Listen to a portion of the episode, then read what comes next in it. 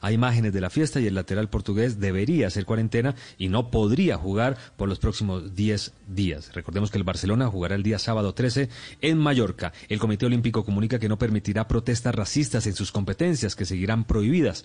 Las justas han sido un lugar de grandes gestos contra el racismo en los Juegos de México 1968. Luego de ocupar el primer y tercer lugar en los 200 metros, Tony Smith y John Carlos levantaron un brazo y usaron un guante negro en el podio y empuñaron sus manos.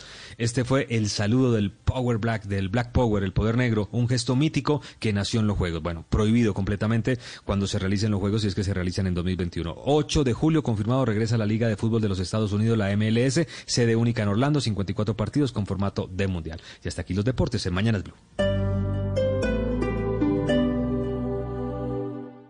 En la familia Chevrolet estamos a tu lado para que recorras la ciudad en tu nueva Tracker con 6 airbags, MyLink compatible con Android Auto y Apple CarPlay y botón de encendido y apertura sin llave. Estrénala hoy y empieza a pagar en el 2022 sin intereses y escoge entre póliza todo riesgo o póliza de protección financiera. Visita nuestro Live Store y conoce más en chevrolet.com.co. En medio de la pandemia del coronavirus, un cubrimiento 360 grados. Personajes que solo Mañanas Blue con Camila Zuluaga tuvo acceso a ellos. Dialogamos con Julie Brainard, doctora de la Universidad de East Anglia, quien nos explicó por qué los aislamientos colectivos no fueron el mejor recurso para frenar el coronavirus. Chris Small el trabajador despedido de Amazon por denunciar las precarias condiciones salubres de la empresa denunció la realidad detrás de la compañía de Jeff Bezos. Well, they terminated me because I held the protest about you know, raising concerns about COVID-19, the coronavirus. Y Jeremy Kim, el director del Instituto Internacional de Vacunas, nos dio luces sobre cómo es el proceso para obtener una. That we have to do all of that, prove it, make it, and you know, set up appropriate ways to use it. Blue Radio, la nueva alternativa. En la familia Chevrolet estamos a tu lado para que recorras la ciudad en tu nueva Tracker con 6 airbags, MyLink compatible con Android Auto y Apple CarPlay y botón de encendido y apertura sin llave. Estrénala hoy y empieza a pagar en el 2022 sin intereses y escoge entre póliza todo riesgo o póliza de protección financiera. Visita nuestro Live Store y conoce más en chevrolet.com.co. Esta noche en Bla Bla Blue. A las 10, como caído del cielo, esta noche nos acompañará el Padre Chucho. A las 11, instrucciones para no enloquecerse en el encierro, con Ana Rojas, creadora del método Go For It Now. Y hoy es miércoles de música de los años 90, así que váyanse programando para los mejores temas, muy buenos conversadores y sobre todo buena compañía. Bla Bla Blue, porque ahora te escuchamos en la radio, Blue Radio y bluradio.com. La nueva alternativa.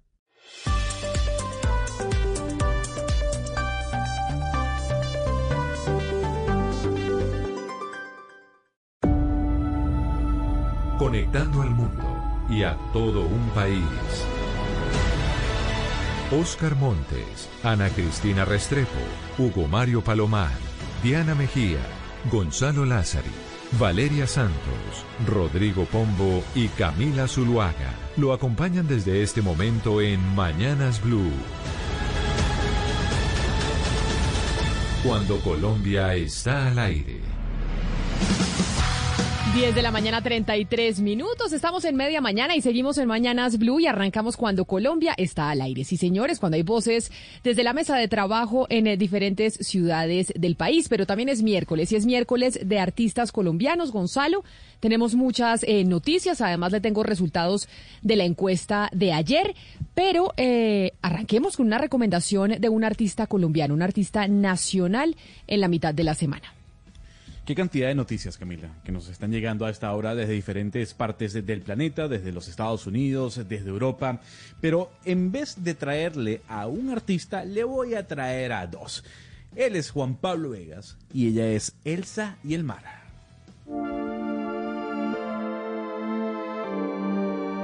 Si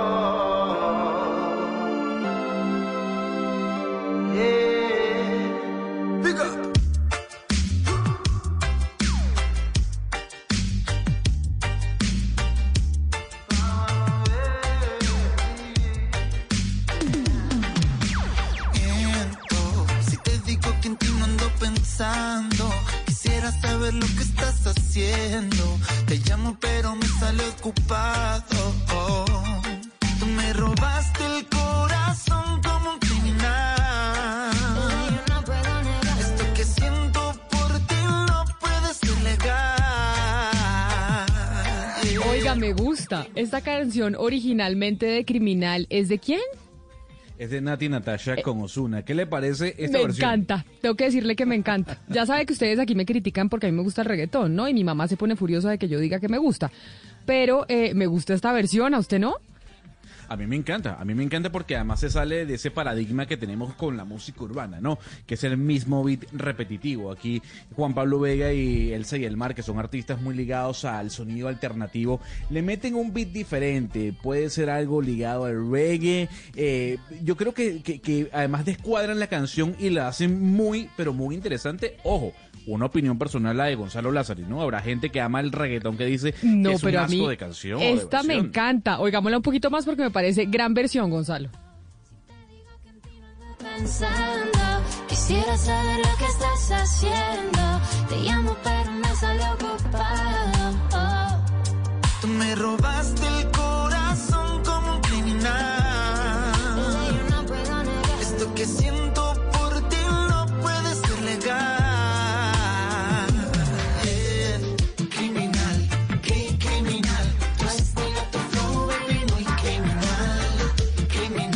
Y hablando de reggaetón y hablando de criminal, hablando de los colegios, porque obviamente muchos adolescentes escuchan este tipo de música en los colegios, Ana Cristina. Ayer hablábamos con diferentes implicados sobre el tema del regreso a clases y le preguntábamos a los oyentes si estaban dispuestos a enviar a sus hijos al colegio o si prefieren que sigan un tiempo más en educación virtual. Yo no le pregunté a usted porque usted es mamá. Si yo le hago la encuesta, ¿usted usted qué responde?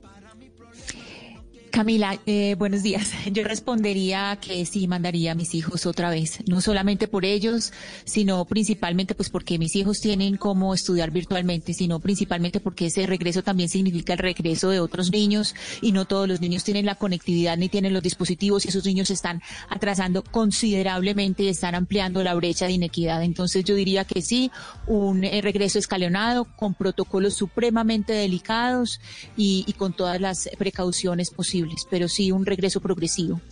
Es que la respuesta, Camila, depende de si el colegio es público o privado también, y si el colegio es urbano o rural, porque como ayer lo decían nuestras invitadas, es muy difícil la conectividad en la zona rural. Usted incluso, Camila, ve en los medios de comunicación notas de niños que tienen que subir a partes altas de montañas para poder conectarse a Internet y recibir así las clases.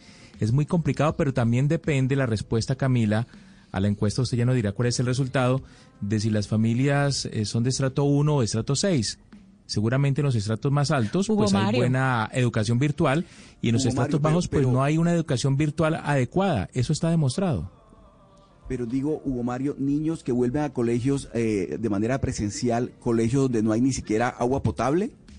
Es decir, ¿de qué estamos hablando? ¿De qué educación estamos hablando? ¿De qué virtualidad estamos hablando? ¿Y de qué presencialidad estamos hablando? Es decir, hay, hay, hay niños que Oscar. ni siquiera tienen como lo más elemental para volver al colegio. Entonces yo sí creo que, o sea, lo, lo que llama la atención es que en estas condiciones estén asistiendo a clases presencialmente.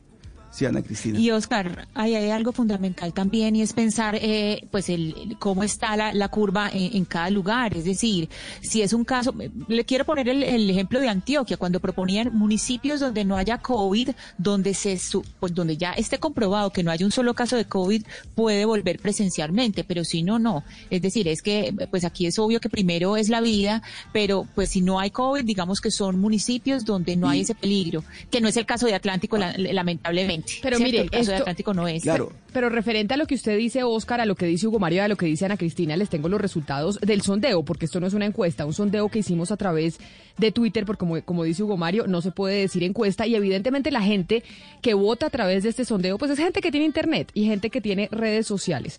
Ante la pregunta de si está usted dispuesto a enviar a sus hijos al colegio o prefiere que sigan un tiempo más en educación virtual, la gente que tiene internet, la que puede votar esta encuesta o este sondeo, que participaron 3.579 personas, 3.582 votos, de hecho, 3.582 votos, en donde la educación virtual, que sigan en la casa, votaron el 70.9% y enviarlos al colegio el 29.1%. Así que de estos 3.582 votos, el 70% sí dice, o por lo menos tiene el temor, de que Claro. se reactive la educación eh, presencial.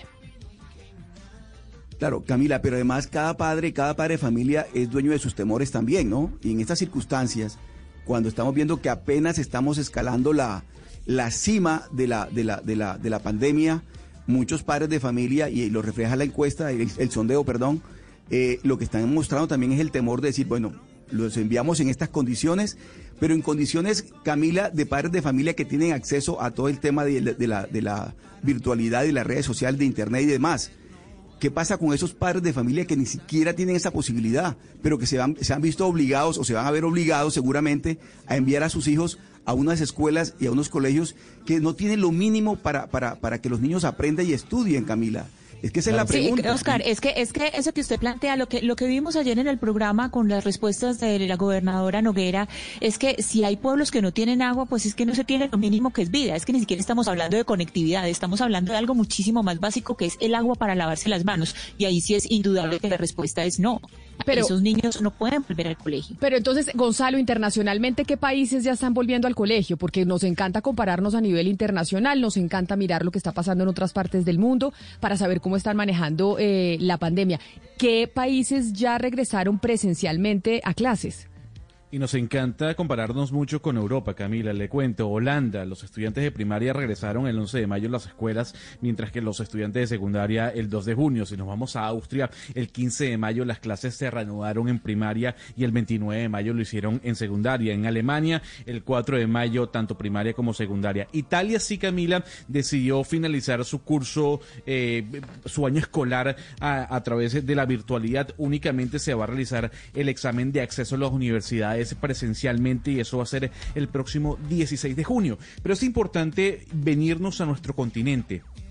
Uruguay se convirtió en el primer país en abrir las escuelas, eh, abrió sus escuelas de manera progresiva ya hace tres semanas. Eso sí, en todas las escuelas es obligatorio el uso del tapabocas. Y por otro lado, el otro país que lo ha hecho muy bien junto con Uruguay, que es Costa Rica, anunció que el próximo 29 de junio ya volverían las clases normalmente.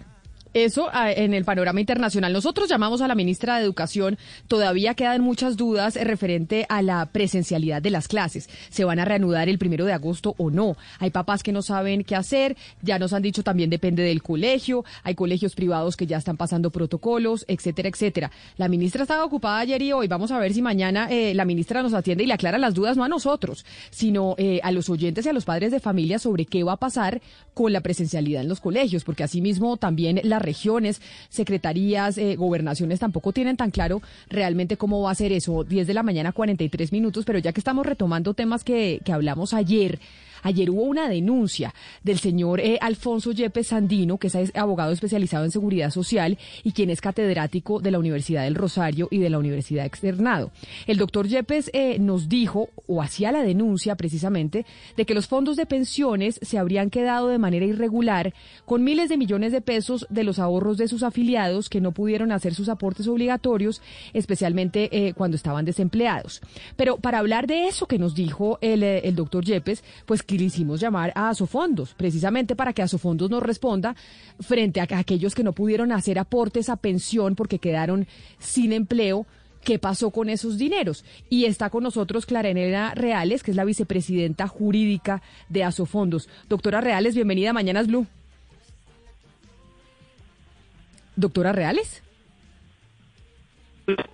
No creo que, que, creo que estamos teniendo problemas con la comunicación porque probablemente el teléfono de la doctora Reales es un celular. Doctora Reales, ¿me escucha?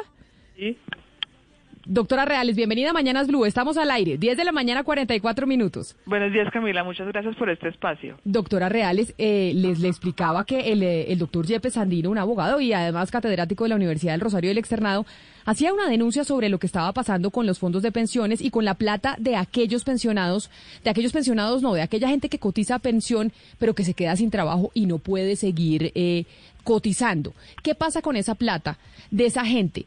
Que sigue, que, eh, que está desempleada y que su plata está ahí en, en su fondo de pensión, pero no puede seguir aportando. ¿Cómo es el manejo de ese dinero y cuáles son las comisiones que se llevan los fondos de pensiones? Ok, mira, primero que todo es absolutamente falso que las AFP se apropien de manera irregular de los recursos del ahorro pensional. La comisión a la que hace referencia el abogado es una comisión que se llama la Comisión por Concepto de Administración de Recursos de Afiliados Cesantes, creada por el artículo 1.3.3 de la circular externa 035 de la superintendencia, eh, que es una, una, norma que desarrolla el decreto ley 676 del 94. Es decir, es una norma que regula todas las comisiones, todos los gastos admisibles que se pueden cobrar y, que, y el funcionamiento de las administradoras eh, de pensiones y de los fondos. No es un gasto que no obedezca a ningún servicio prestado por las AFPs. Eh, la comisión tiene como finalidad cumplir las obligaciones asociadas al- a la realización de inversiones que realizan las AFPs a, los, de- a favor de sus afiliados. Eh, hay otra serie de gastos que están autorizados por la superintendencia, pero todos tienen que ver con que, dado que el beneficiario final de todas esas inversiones es el, el propio afiliado, esos gastos están autorizados por, por ley. No es cierto que no exista una norma, no es cierto que exista un vacío, ni que exista una disposición que eh, autorice a las administradoras a apropiarse de recursos de manera irregular. Pero doctora Reales, permítame, permítame, le pregunto para hacerlo claro para el oyente. Es decir, hagamos un caso hipotético. Yo, Camila Zuluaga, aporto eh, un millón de pesos mensual a mi fondo de pensiones obligatorio y lo he hecho durante, digamos que 10 meses. Entonces tengo 10 millones de pesos. Mm, de- me quedo sin trabajo y no puedo eh, seguir aportando ese millón de pesos mensual, pero tengo los 10 millones de pesos ahí. Esos 10 millones de pesos evidentemente van generando un rendimiento, porque ese es el negocio de los fondos de pensiones. Ustedes tienen esa plata para generar unos rendimientos. Y esos rendimientos, la idea es que yo como ciudadana, como cualquier ciudadano, pues pueda ganarme esos rendimientos para que a futuro, cuando me vaya a pensionar, pues no haya perdido la plata, básicamente por temas eh, de inflación y demás. Sí, ¿Ustedes digamos- cuánto le cobran, cuánto cobran los fondos de pensiones de ese rendimiento? Si, si yo logré un rendimiento del 5%, si esa plata, esos 10 millones, lograron rentar un 5%.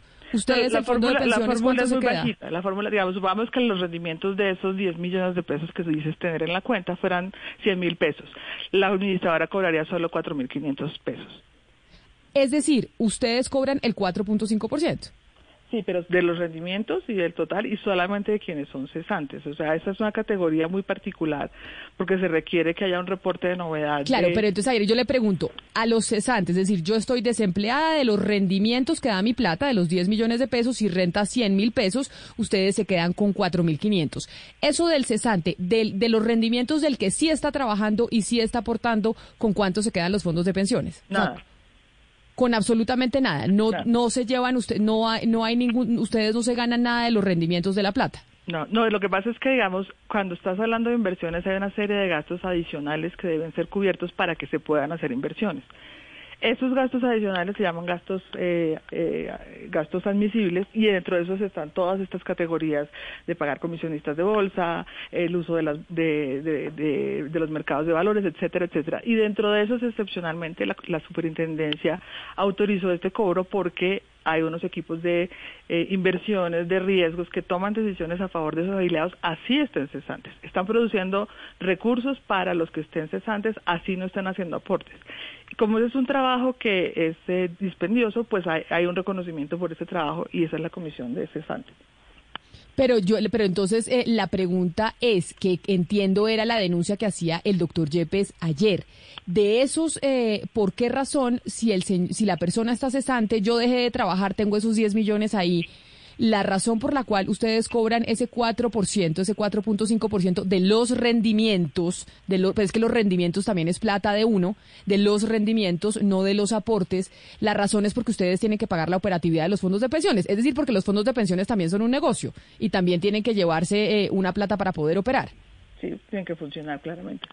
Y entonces el negocio de los fondos de pensiones, cuando uno sí está trabajando, es cuál? Si a ustedes, si ustedes no le cobran a uno sobre los rendimientos. Se paga, digamos, las administradoras de pensiones, tanto Colpensiones como las AFP, reciben una comisión de gastos de administración que es del 3%, solo que en el caso de las administradoras de fondos de pensiones, ese 3% se divide dos puntos porcentuales para las aseguradoras que reciben la prima del seguro previsional para proteger a los afiliados frente a los riesgos de invalidez y muerte y el 1% restante es para los gastos de administración.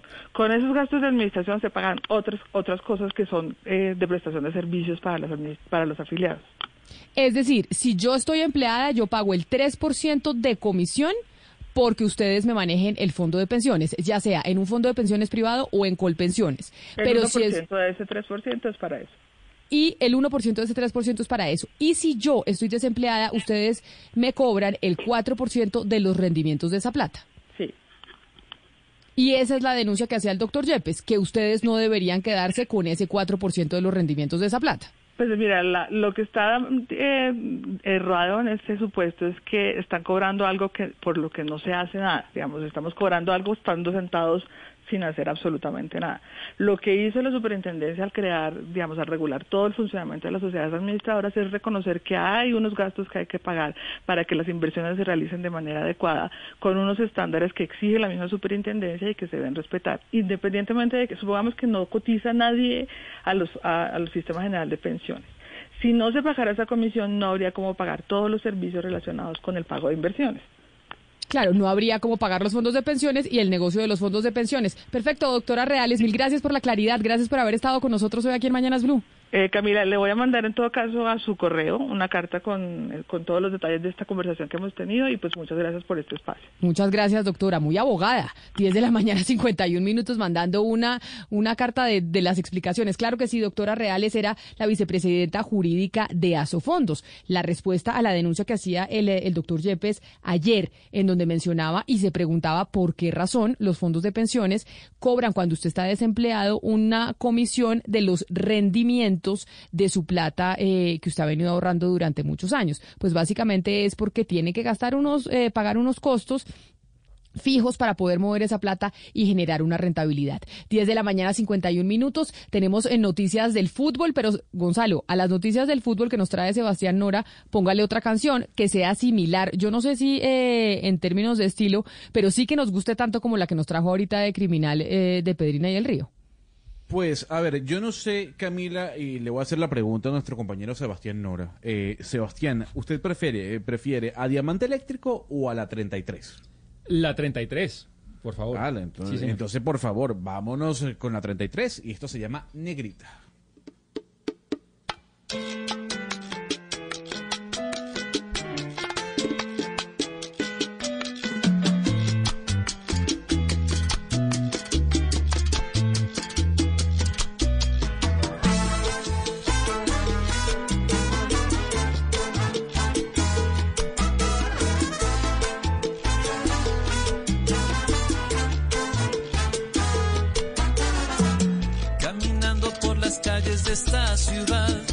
Te veo mi negrita de aquí para allá, con tus ojitos mirando siempre para el cielo, porque para arriba es que vas. Poco tiempo, mucha prisa es vivir acá, maquillando con sonrisas la realidad. Ya no hay tiempo para eso, libera tus sueños, vente conmigo a Y bailar. hablando de las noticias eh, de fútbol, Gonzalo, ¿cómo va con su serie de Amazon Prime de El Presidente y todo el escándalo del FIFA Gate en América Latina? Todavía, Camila, capítulo 5. Todavía no salgo del capítulo 5. He estado ocupado, eh, pero yo estoy emocionado por terminarlo. ¿Usted ya la terminó? No, yo todavía no, todavía no la he, no la he terminado porque acuérdense que yo lo tengo plan para el fin de semana.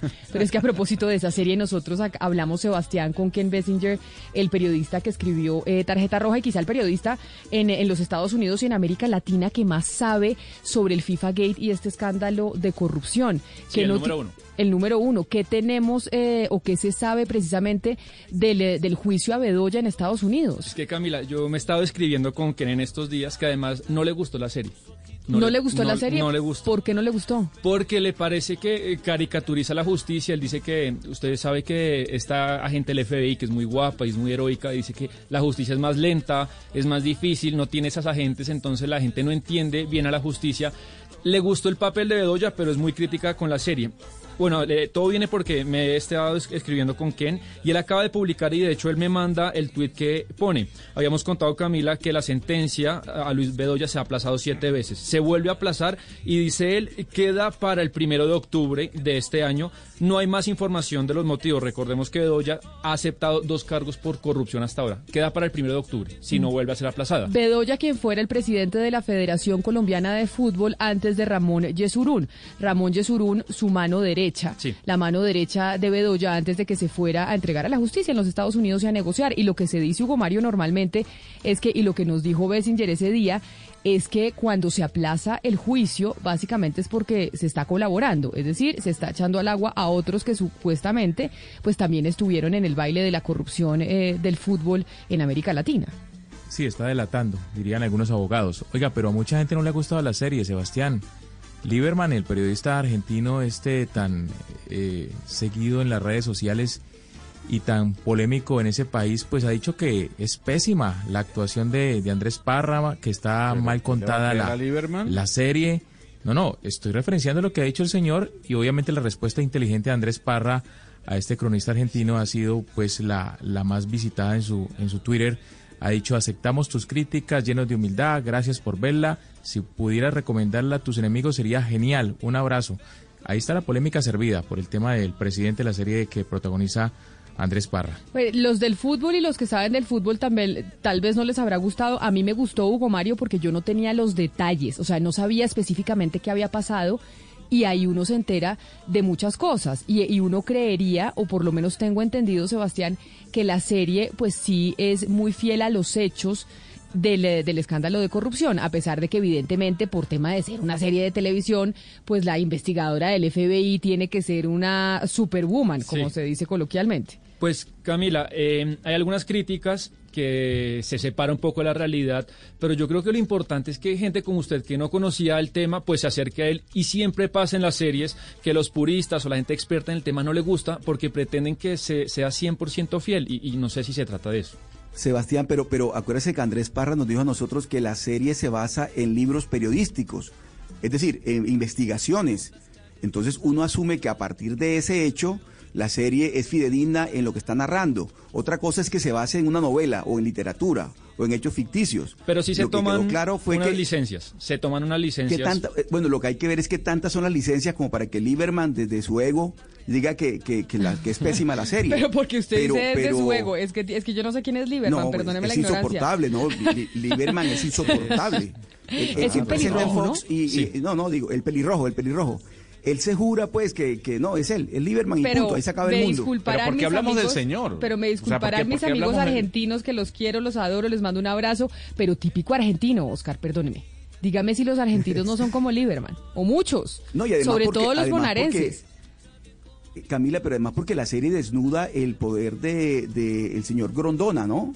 Que el, el amo y señor de, de la Conmebol y de la FIFA también. Pues a mí Grondona me cayó súper bien en la serie, le tengo que decir. O sea, obviamente un bandido como el- todos, El personaje, pero me gustó el, personaje siniestro. En la vida real es un personaje siniestro, Camila. Es decir, y Colombia padeció muchas veces la- lo- los efectos de, de la, de, de ese, de ese comportamiento criminal y mafioso de Grondona. ¿Usted se acuerda de esos famosos empates 0 a 0 de Argentina cuando Colombia necesitaba un resultado para ir a un mundial? Ah, no, pero Yo no sé claro, cuántas veces empató pero- Argentina 0 a 0 por cuenta de un árbitro puesto por Grondona. Para- Entonces, claro, lo que estamos... Pa- para que fuera Uruguay al es final, ¿no?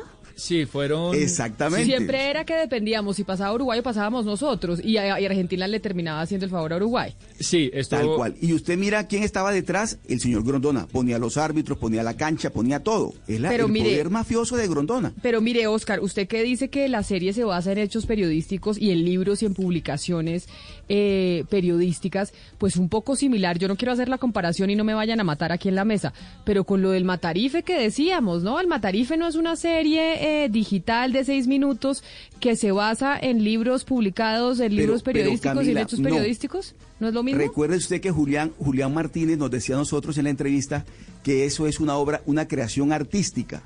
Que el Matarife es una creación artística. Él lo hizo, lo dijo muchas veces. pero y esto- eso lo que marca es una distancia de, de lo que es la realidad. Pero Por esto del FIFA Gate, mucho en- esto del, del, del presidente también es una creación artística o no, o es documental, ¿no? ¿Es serie? ¿Es documental? Por eso le preguntamos, todas se toman por eso le preguntamos a. Andrés Parra.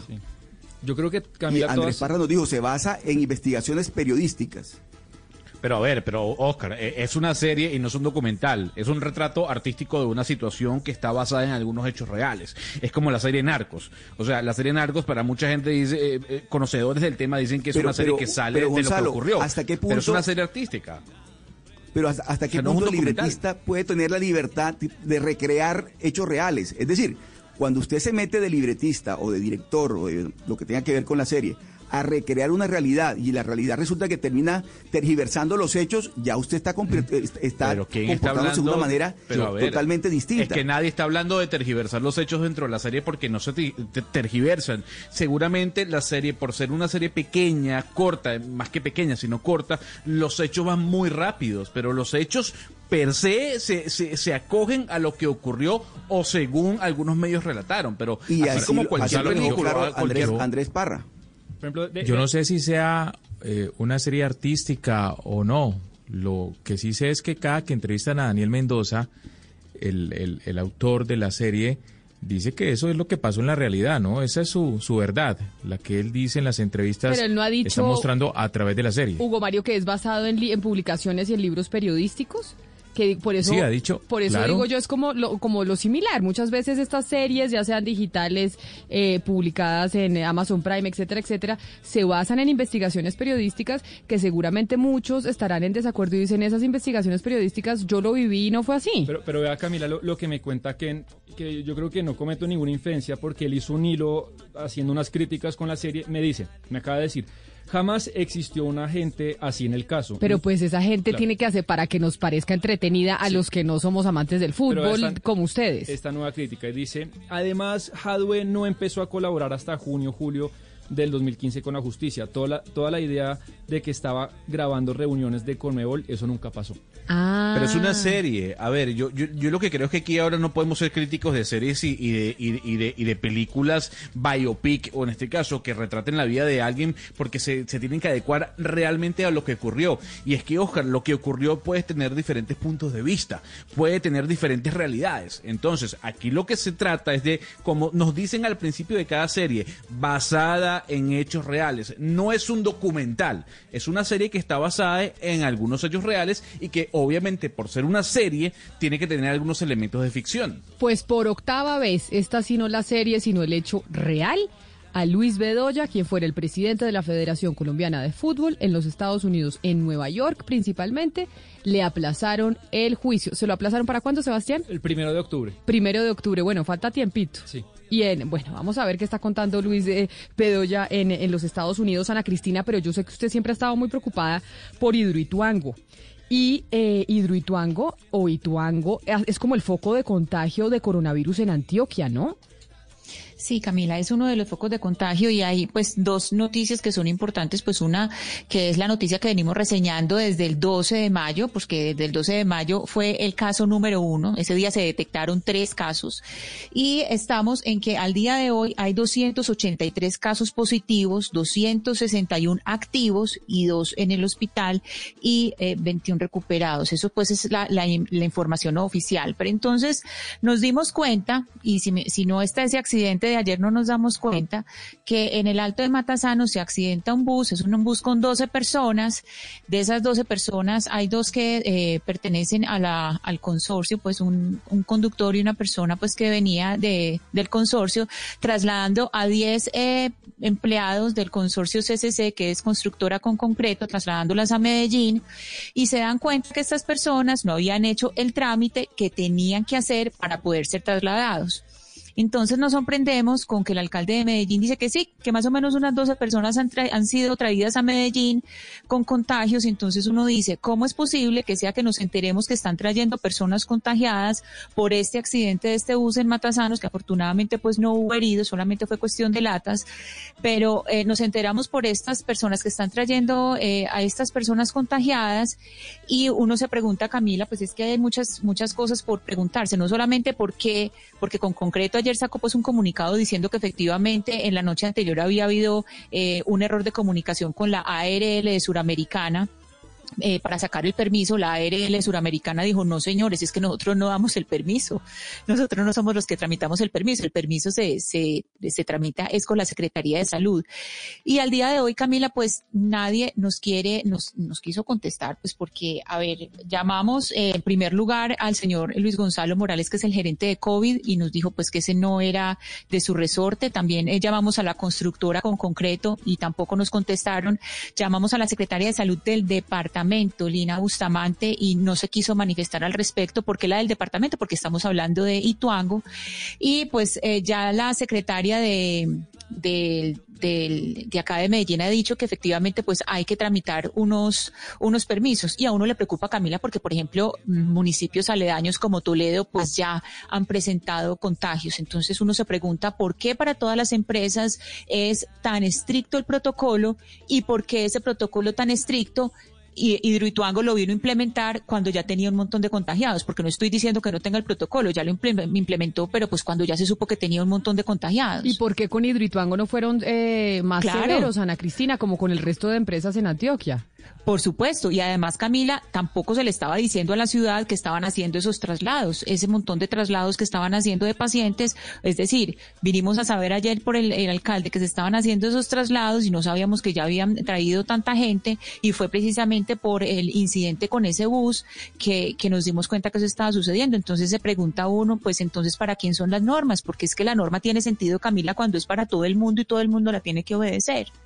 Pero nosotros llamamos a la secretaria de salud del departamento de Antioquia. Ella iba a hablar con nosotros, Ana Cristina, para responder sobre este tema, pero después de que pasó lo del bus, pues ya no nos pasó más. Pero ¿qué dice la secretaria? O sea, ¿qué dice por qué las reglas son para unos y no para todos? Es decir, si a todas las empresas en Antioquia les ponen una normatividad, ¿por qué entonces es como si decía uno en el colegio, Hidroituango tiene corona?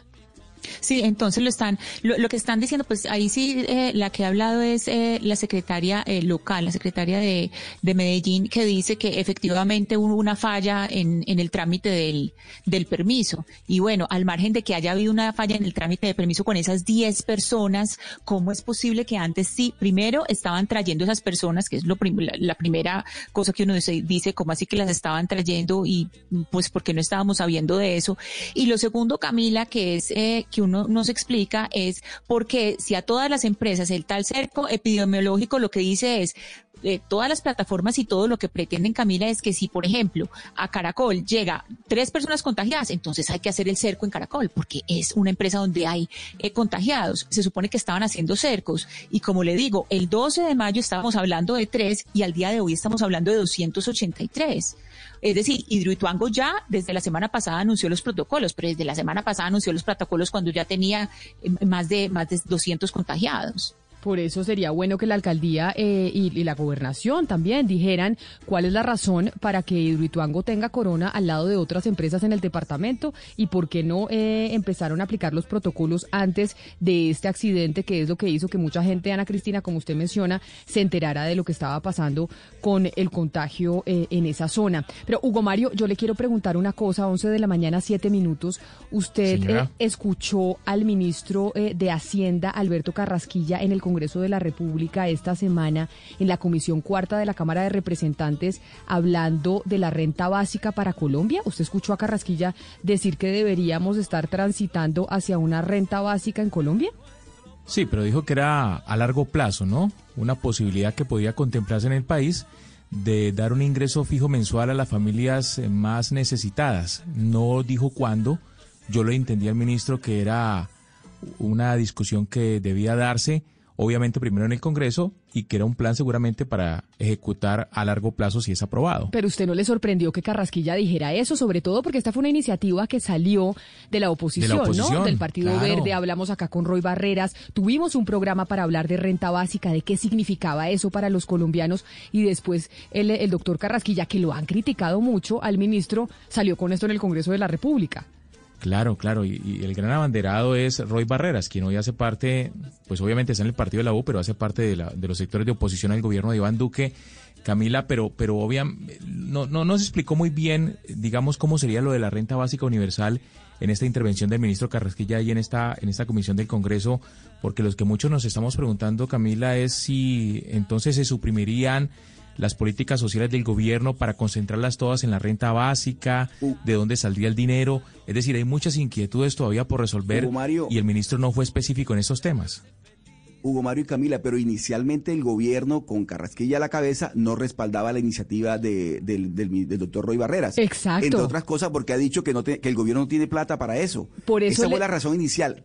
Por eso le digo que sorprendió, es que escuche lo que dijo Carrasquilla, sorprendió cuando el ministro pues dijo eso, que siquiera lo mencionara y lo contemplaba, esto y lo contemplara. Esto dijo Alberto Carrasquilla, ministro de Hacienda en la Comisión Cuarta de la Cámara de Representantes esta semana sobre la renta básica la doctora Barraza, ¿qué, piensa el gobierno de la renta básica eh, eh, universal? Yo diría, eh, me parece importantísimo como discusión del país, un futuro de nuestra política social. A mí personalmente me parece un avance en materia de un gran esfuerzo de política social que se ha hecho en este país. Es un ejemplo internacional. Aquí vienen a estudiar, por ejemplo, todo el tema de la identificación de los hogares por pobreza fue de los primeros países eh, en desarrollo que adoptó y que tiene mediciones sobre la pobreza multidimensional. Es un país que lleva muchos años, yo diría prácticamente 20 años o más, eh, para tener un mucho mejor conocimiento de, de, lo que es la pobreza en su país y de cómo son las mejores medidas para hacerlo. Entonces, eh, se me hace a mí que dentro de ese contexto donde ha habido avances gigantescos que lograron bajar la pobreza de 50 a 25, un siguiente paso puede ser una medida de renta básica, eso se ha propuesto. Eso fue lo que dijo el ministro Carrasquilla cuando le preguntaron por la renta básica, que fue lo que sorprendió a muchos. Pero en Europa y principalmente en España fue donde empezó esta discusión de la renta básica. Y por eso, a propósito de lo que dijo el ministro de Hacienda Alberto Carrasquilla, que no lo ve con malos ojos, que en Colombia deberíamos transitar hacia una renta básica, es que quisimos llamar a Iñaki Uribarri, que es economista vasco y es el socio fundador de la red de renta básica, que nació precisamente en un congreso que se celebró en Barcelona en el 2001. Señor Uribarri, bienvenido a Mañanas Blue, gracias por estar con nosotros. Hola, muchas gracias. Señor Uribarri, para explicarle a los oyentes, ahí estábamos escuchando al ministro de Hacienda Alberto Carrasquilla en Colombia decir debemos transitar hacia una renta básica. Pero ¿cómo podríamos definir de manera eh, básica, de manera fácil para los oyentes, qué es la renta básica? La renta básica eh, es algo totalmente distinto de eh, me he estado mirando los, el tipo de subsidios que tenéis en, en, Colombia, también los tenemos aquí.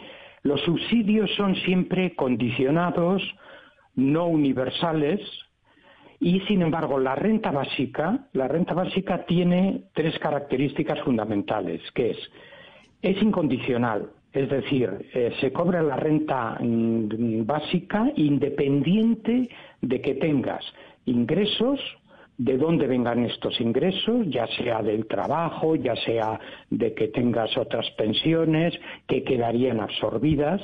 En la discusión que, habéis tenido, efectivamente todos los programas eh, que parten de ser financiados por el Estado, esos se absorben en la renta, en la renta básica. Pero el primer elemento es este, la incondicionalidad. El segundo es la universalidad es decir, que eh, llega a todo el mundo. El tercero es la individualidad, es decir, que no se da por hogar, como son los subsidios, porque si se da por hogar, por ejemplo, se crean muchas diferencias en que las mujeres salen perjudicadas, la juventud sale perjudicada, etcétera. Entonces, eso es como tal eh, la renta básica. No existe la renta básica en ningún sitio del mundo. Siempre ponemos el ejemplo de que en Alaska sí, en Alaska, pero es 1.500, eh, 1.500 dólares al año eh, como eh, un dividendo por un fondo de petróleo que quedaron, que hace muchos años que lo decidieron. Pero todo lo que existe en el mundo son programas que están condicionados muchos contradictores de la renta básica universal lo que eh, afirman es que cuando una persona eh, o una familia recibe un ingreso mensual fijo, puede llegar a ser eh, una persona que a futuro no quiere progresar, que no quiere trabajar, que se conforma con ese ingreso mensual fijo que va a recibir de parte del Estado. ¿Usted qué responde frente a esas inquietudes de quienes se oponen a este tipo de iniciativas? Es verdad que no tenemos, como antes he dicho, ejemplos eh, institucionalizados, pero sí tenemos eh, lo que se llaman pilotos, que es eh, pruebas que se han hecho durante dos años en determinados países. La última importante que nos ha dado mucha información es la de Finlandia, de hace dos años. Y lo que se ha visto es que eso no es verdad. No es verdad porque la renta básica, incondicional y universal es una cantidad eh, para llevar una vida eh, que cubra las necesidades más básicas.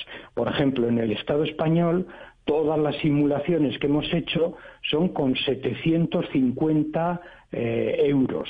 Claro, ya sé que no se pueden traducir porque mm, el euro vale 4.170 pesos, pero el nivel de pobreza de lo que he estado leyendo de vuestros eh, diarios, eh, pues está realmente muy bajo, en 264.000 Pero, señor, mensuales. Señor Uribarri, esta renta básica universal, eh, la propuesta y que de hecho se está discutiendo en este momento en España, en su país, y es una discusión que se está generando a nivel universal, indica que debe dársele a todo el mundo. Es decir, no importa, indistingo de cuál sea su ingreso mensual, de si usted tiene trabajo o no, lo que propone la renta básica universal es que todos los ciudadanos reciban ese ingreso por parte del Estado. Sí, sí, sí. Y precisamente por eso, porque eh, como con la renta básica, el nivel de consumo que existe en un país como, como el nuestro, en el Estado español, eh, hace que con 750 euros que recibes del Estado no vas a dejar de trabajar, a no ser que seas muy, muy austero, lo que haces es recibir la renta básica y al mismo tiempo eh, vas al mercado laboral. Claro, en el mercado laboral habría cambios impresionantes, porque eh, la precariedad que existe haría que nadie quiera trabajar por eh, salarios muy bajos, porque diría, pues yo para ese salario no trabajo, ya tengo la renta básica eh, y entonces viviría en unas condiciones más austeras. Es decir, que desde ese punto de vista no debilita la capacidad de trabajar. Eso, eso lo tenemos muy claro. Lo que hace es dignificar eh, los salarios de los empleos precarios que tenemos y por eso la patronal en nuestro país está muy en contra, está muy en contra de la renta de la renta básica. Señor Uribarri, pero respecto eh, a, la línea por la que usted va, pues sí es verdad que una de las grandes críticas a esta idea es que si la renta básica es muy parecida o está por encima al salario medio de un país, pues eh, las personas no tendrán mayor incentivo para trabajar. Entonces le, sitúo en cuanto está el salario mínimo respecto a los euros. Hoy en día son más o menos 230 euros. ¿Usted cree que esa renta básica en Colombia debería estar por abajo de 230 euros, 230 euros por encima? ¿Cuál es su idea? Sí, sí, sí. nosotros aquí defendemos, por ejemplo, que el salario mínimo que, es de la gente que tiene empleo, que es ahora mismo 950 euros mensuales en 14 pagas, o sea que son 1.050 euros en 12 pagas, ese salario mínimo queremos llevarlo a 1.200 y sin embargo la renta básica es de 750 euros, porque la renta básica eh, se indicia con eh, la mediana, el 60% de la mediana de la renta existente eh, en los hogares, dividiendo el PIB entre todos los hogares. Pero mire, es decir, que está por debajo. Le, le pregunto desde un país que tiene una economía muy precaria, que es Colombia Y quienes cuestionan este tipo de iniciativas de renta básicas universales y demás, siempre argumentan la falta de recursos, la falta de dinero, no hay plata, el gobierno tiene, el Estado no tiene. Una de las características, las tres características que usted ha destacado hoy en esta entrevista es que debe ser incondicional, debe ser individual y debe ser universal. En unas economías como la nuestra, ¿de dónde van a salir los recursos para, para, para este tipo de, de, de iniciativas, para materializarlas?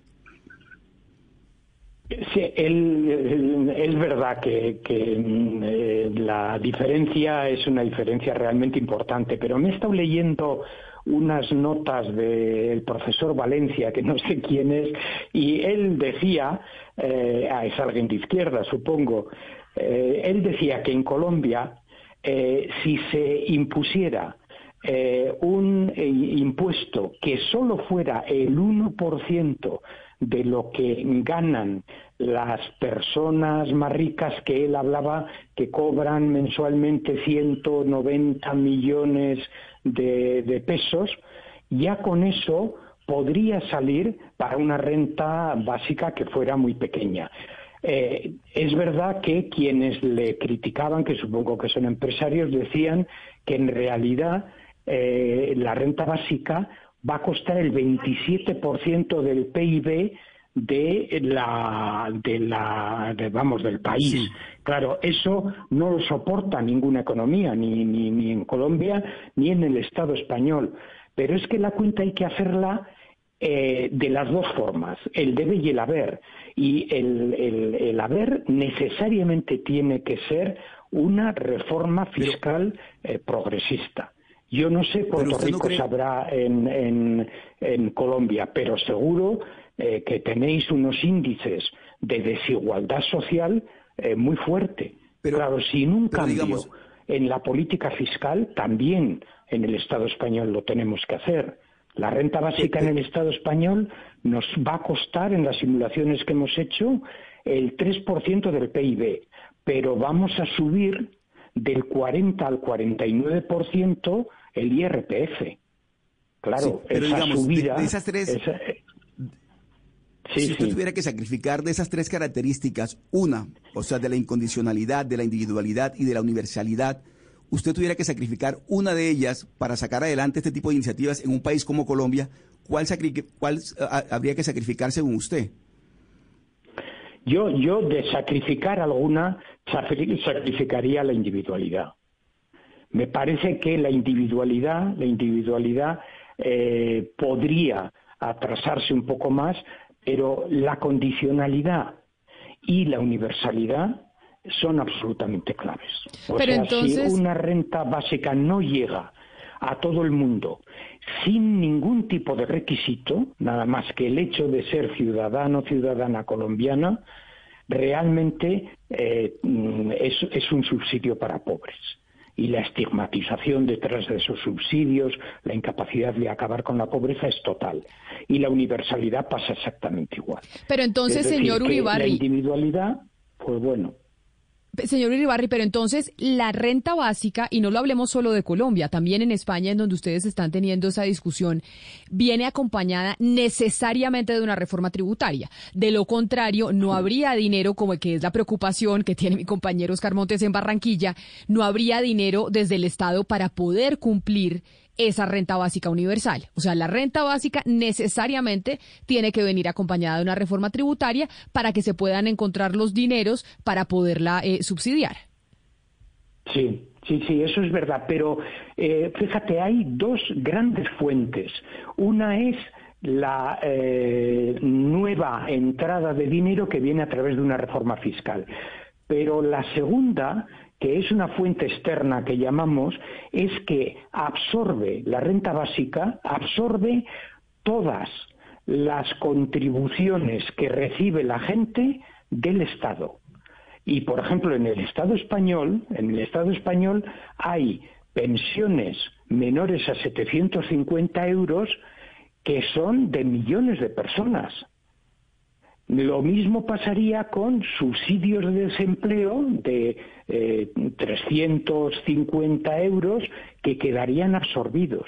Entonces, la parte, la parte de eh, financiación que sacas de aquí te permite que tampoco tengas que hacer una eh, reforma fiscal eh, en la cual pues todo el mundo saliera perdiendo. No, no, no. La reforma fiscal en realidad eh, la van a pagar, la van a pagar entre el 10 y el 15% de la cúpula de, de la pirámide fiscal. El 80% de la gente sale beneficiada con una reforma fiscal para pagar la renta básica. Esas cuentas las tenemos muy bien hechas y, es así. En el Estado español tenemos una desigualdad social muy importante, porque el impuesto clave, que es el impuesto a la renta de las personas físicas, tiene un fraude fiscal inmenso, lo pagan las clases medias, que son clases trabajadoras, y sin embargo eh, los grandes capitalistas y la gente de más dinero eh, se evade de pagar ese impuesto. Entonces, claro, el problema es que eh, la reforma iría más por ahí que simplemente por modificaciones numéricas, podemos decir. Sería una especie de, reforma cultural de que el fisco atacara a quien más dinero tiene.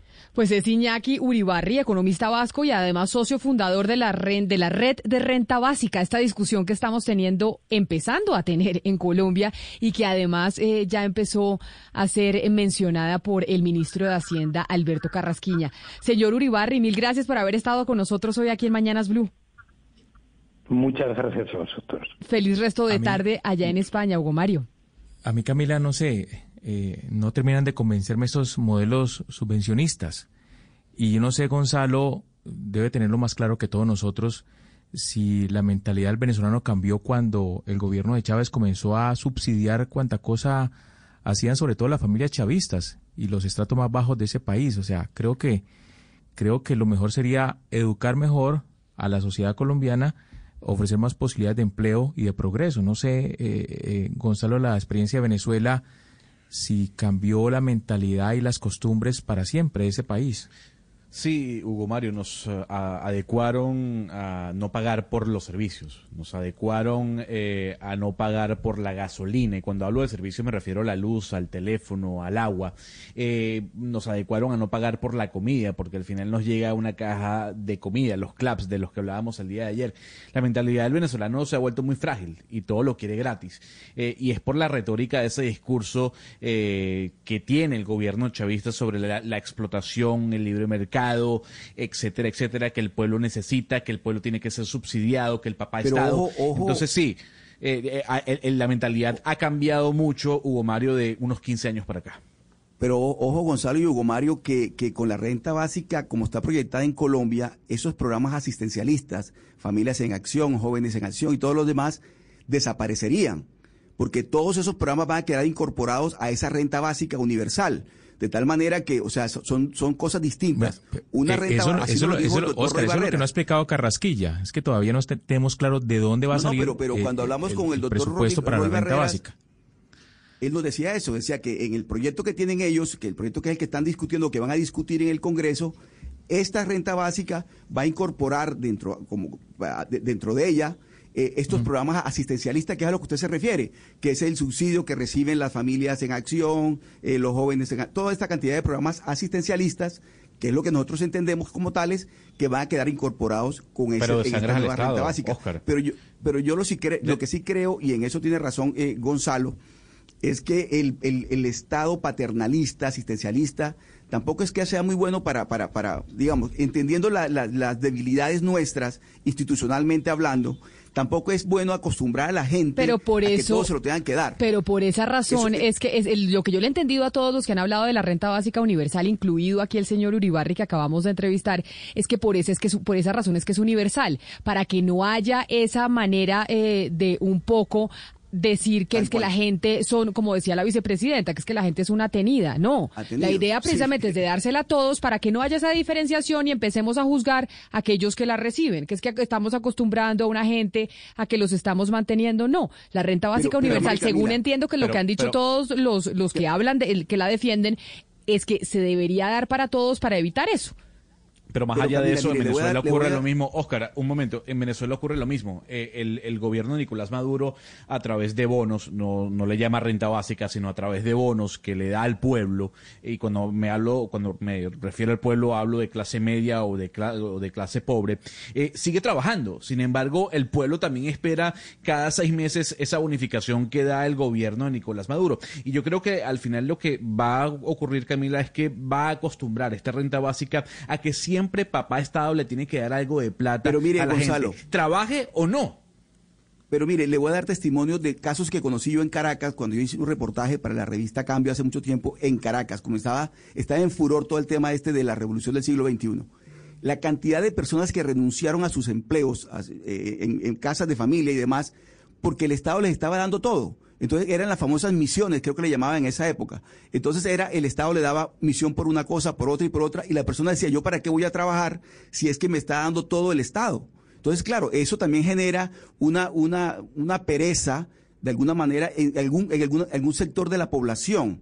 Y eso tampoco es bueno. O sea, tampoco es bueno que la gente se Claro, pero sea no, pero- como dice la vicepresidenta. Pero no por un a- caso, a, a estos casos. no por un caso, Oscar, no por un caso, pues uno eh, hace la generalización de que eso es lo que sí- lo que va a pasar con todos los seres humanos, que porque uno dice yo para qué trabajo si me dan esta plata, que todos van a pensar exactamente igual. Y de hecho lo que vamos a empezar a ver es precisamente esos eh, esos esfuerzos de una renta básica, por ejemplo en España, porque España está a puertas de, de aprobarla y vamos a ver cómo les va. Y aquí ya estamos en ese, en ese esfuerzo también, porque ya la oposición seguramente va a ser debate de la próxima legislatura muy eh, álgido. ¿Qué va a pasar con la renta básica? Pero de todas maneras vimos y nos sorprendió que Alberto Carrasquilla, el ministro de Hacienda, pues se metió y dijo que sí, que no lo veía con tan malos ojos. Son las 11 de la mañana, 30 minutos. Nos vamos a hacer una pausa y ya regresamos. Colombia está al aire. El plan de Analía está en marcha. Quiere que Guillermo León Mejía pague por todo el mal que le hizo. ¿Detendrá su plan el amor? No más enredos, no más mentiras. Mira, yo no soy la persona que tú piensas que yo soy. La venganza de Analía. Lunes a viernes a las 8 y 30 de la noche. Tú nos ves. Caracol TV. En el centenario de su nacimiento, Especiales Caracol presenta Álvaro Castaño para la inmensa mayoría, su gran amor, Gloria Valencia de Castaño y los inicios de la HJCK, su emisora y el referente cultural de una generación única. El lunes festivo 15 de junio a las 10 de la noche, tú nos ves, Caracol TV. Colombia está al aire. Está tan fría, fue, dame tu calor, simula este fue, en tu sol de neón, crece en el tibio de soledad. Bueno, Camila, aquí estamos escuchando a Diamante Eléctrico con Roto. Hemos puesto música urbana, hemos puesto algo de salsa, pero también eh, música alternativa, por llamarlo así, ¿no? Algo de rock, porque Diamante Eléctrico se puede encajar o se puede adentrar dentro de ese género. Camila, eh, yo tengo que hablar de este tema con usted porque usted sabe que yo soy fanático de todo lo que tiene que ver con el streaming eh, y con las series y con las películas. Eh, es, ¿Leyó la noticia de HBO Max de la salida de la película Lo que el viento se llevó? Sí, que por, eh, por racista, por ser una oda al racismo, básicamente eh, de HBO bajaron eh, la película, precisamente eh, por las protestas que se están viendo en los Estados Unidos por cuenta del asesinato a George Floyd. ¿Le parece justo?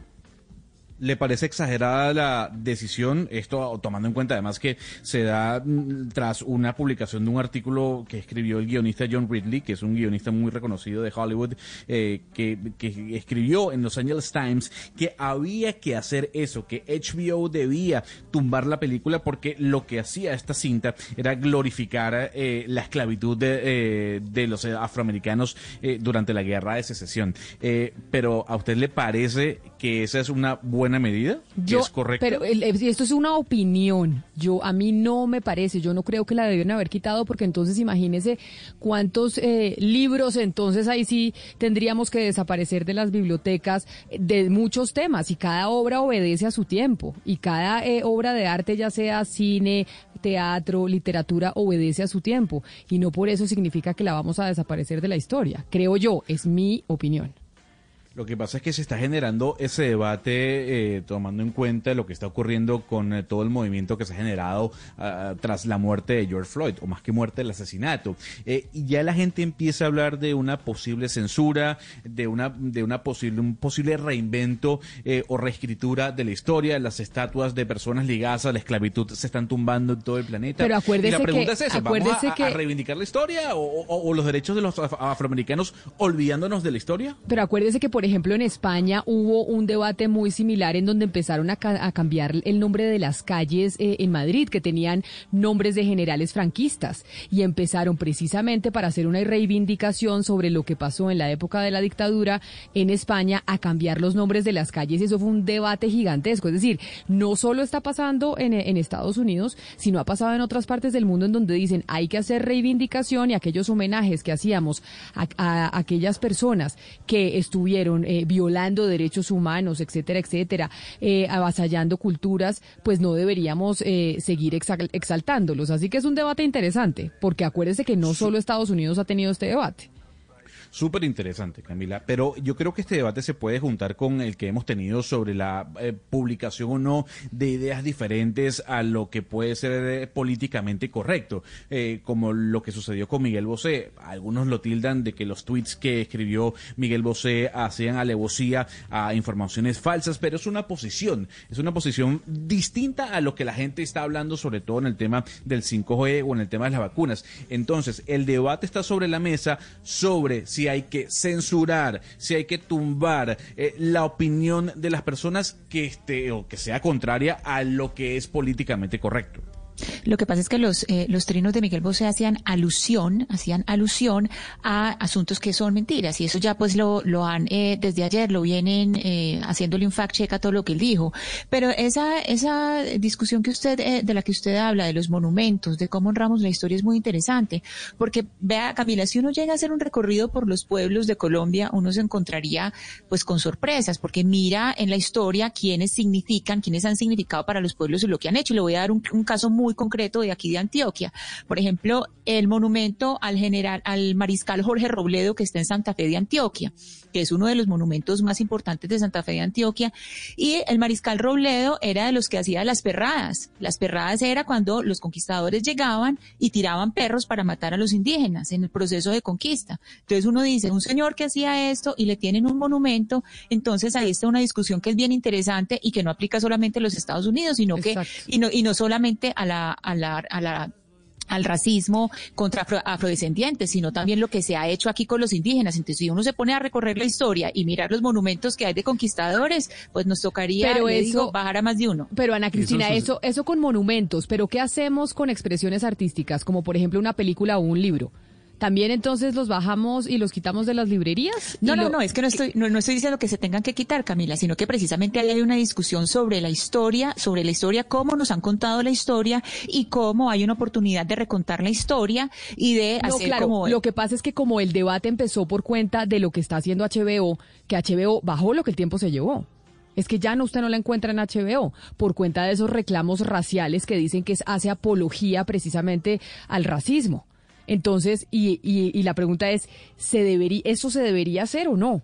¿Deberíamos bajar ese tipo de películas? ¿Deberíamos entonces sacar libros de, de las librerías y las bibliotecas por cuenta de que en su Camila. momento, hace 10, 15, 20, 50 años, eh, escribieron algo que hoy, con los ojos de la mirada del 2020, lo vemos de esa manera? Claro, es, lo es la misma pregunta, es la misma pregunta que con el feminismo, que si los libros que son machistas hay que, hay que sacarlos de circulación. Nos tocaría sacar media literatura o más el 80% de la literatura de circulación. Yo creo que esa no es la manera, o sea, no es la censura, no se trata de censurar, sino de mirar cómo han sido los discursos y la evolución de sus discursos. Y ya, es decir, si usted quiere contestar a ese discurso, pues entonces uno va mirando otras formas de narración, pero no es anulando las pasadas, sino mirando nuevas narraciones que pertenecen, es decir, que ya están inscritas en una nueva forma de ver el mundo. Oiga, Ana, pero su reflexión y, y la inquietud que está planteando es muy válida. En todos los municipios hay un parque con un busto de un conquistador español, hay colegios, hay eh, eh, eh, universidades, hay escenarios deportivos, aeropuertos que llevan nombres de estas personas que llegaron y en su momento esclavizaron a las comunidades indígenas que vivían en América y luego a los negros que trajeron de África. Entonces es un tema para, pensarlo, Pues, no sé, Hugo en. Mario. Sí, Hugo Mario, es que usted vio una pirámide de Egipto y en la pirámide de Egipto una cantidad de gente vio un monumento impresionante. Yo en la pirámide de Egipto lo que veo es látigo, o sea, lo que veo ahí es años de látigo. O sea, todo- todos los que construyeron, ¿quiénes fueron? Esclavos. Todas esas grandes obras, eh, la muralla china, están es a punta de esclavitud. Entonces lo que hay que mirar es cómo narramos esa historia, no borrar lo que hay, sino Exacto. cómo narramos esa historia y miramos una manera que no sea la censura de mirar que hay otra forma de ver lo que viene por delante y cómo se narra la historia. Pero ese es un debate muy interesante y que seguramente va a seguir sobre la mesa, no solo por cuenta de lo de HBO, sino también va a seguir eh, sobre la mesa qué se puede decir en medios de comunicación que no. Estamos viendo eh, las lo que pasó con el New York Times, estamos viendo lo de Twitter. Es decir, si estamos en una época en donde estamos revisando mucho qué se puede eh, publicar y qué puede estar ahí en esos medios masivos de comunicación. Pero como la escucho Ana Cristina, a las 11 de la mañana, 39 minutos, nos vamos a ir eh, a hablar de un tema del departamento de Antioquia, porque en este momento Blue investiga. No hay nada oculto cuando Mañanas Blue investiga. Y la investigación hoy tiene que ver con eh, la empresa eh, de licores de Antioquia, Diana, con la FLA, como se conoce. Sí, Camila, y tiene que ver con la FLA porque la gobernación del Huila está en el proceso de entregar una cuestionada licitación para concesionar la producción de aguardiente doble anís. Esa concesión es por cinco años eh, y es una concesión cuestionada básicamente porque quienes lo denuncian dicen cómo la gobernación del Huila le va a entregar una licitación a alguien que no es empresa, como lo es la fábrica de licores de Antioquia. Ana Cristina, ¿qué sabemos en Antioquia de este tema? Bueno, lo que nos dicen eh, primero en Antioquia, para, para entender un poco de qué se trata, pues hay algunas eh, condiciones del contrato, eh, lo que se llama, pues, un, lo que le llaman un, un contrato sastre o a la medida, hay unos requisitos que entonces es eh, lo que están, contra lo que están eh, hablando en el Huila. ¿Qué dicen acá la fábrica de licores? El gerente Javier Ignacio Hurtado Hurtado, él dice, pues, que ellos no se van a pronunciar, él considera que es el departamento del Huila quien debe responder por las dudas que tengan, eh, es decir, él le pasa la pelota eh, eh, precisamente es al, al gobernador del Huila, el señor Dusan López. Entonces, él, él lo que dice es que no, que ellos simplemente son unos proponentes que se presentaron eh, como empresa, que la empresa, la fábrica de licores de Antioquia, pues eh, se lo que hace es depender de la Secretaría de Hacienda, ellos dependen de la Secretaría de Hacienda y que por eso eh, se presentan de esa manera. Es decir, ellos eh, no están constituidos como empresa, pero están participando es como gobernación de Antioquia. La que se presenta no es la fábrica de licores de Antioquia, sino que es la gobernación de Antioquia, porque ellos son adscritos a la Secretaría de Hacienda. Claro. Entonces, eh, eso, esa es la respuesta. Y ellos dicen que ellos no se van a, a manifestar, que en realidad, pues, los que tienen que hablar es eh, de la de la gobernación directamente del Huila, que es el, el gobernador Dusan López. Camila, aquí lo que hay que decir antes de saludar a nuestro invitado son dos temas importantes. Uno, que así se presenten como gobernación de Antioquia, pues es que la gobernación de Antioquia no tiene personería jurídica.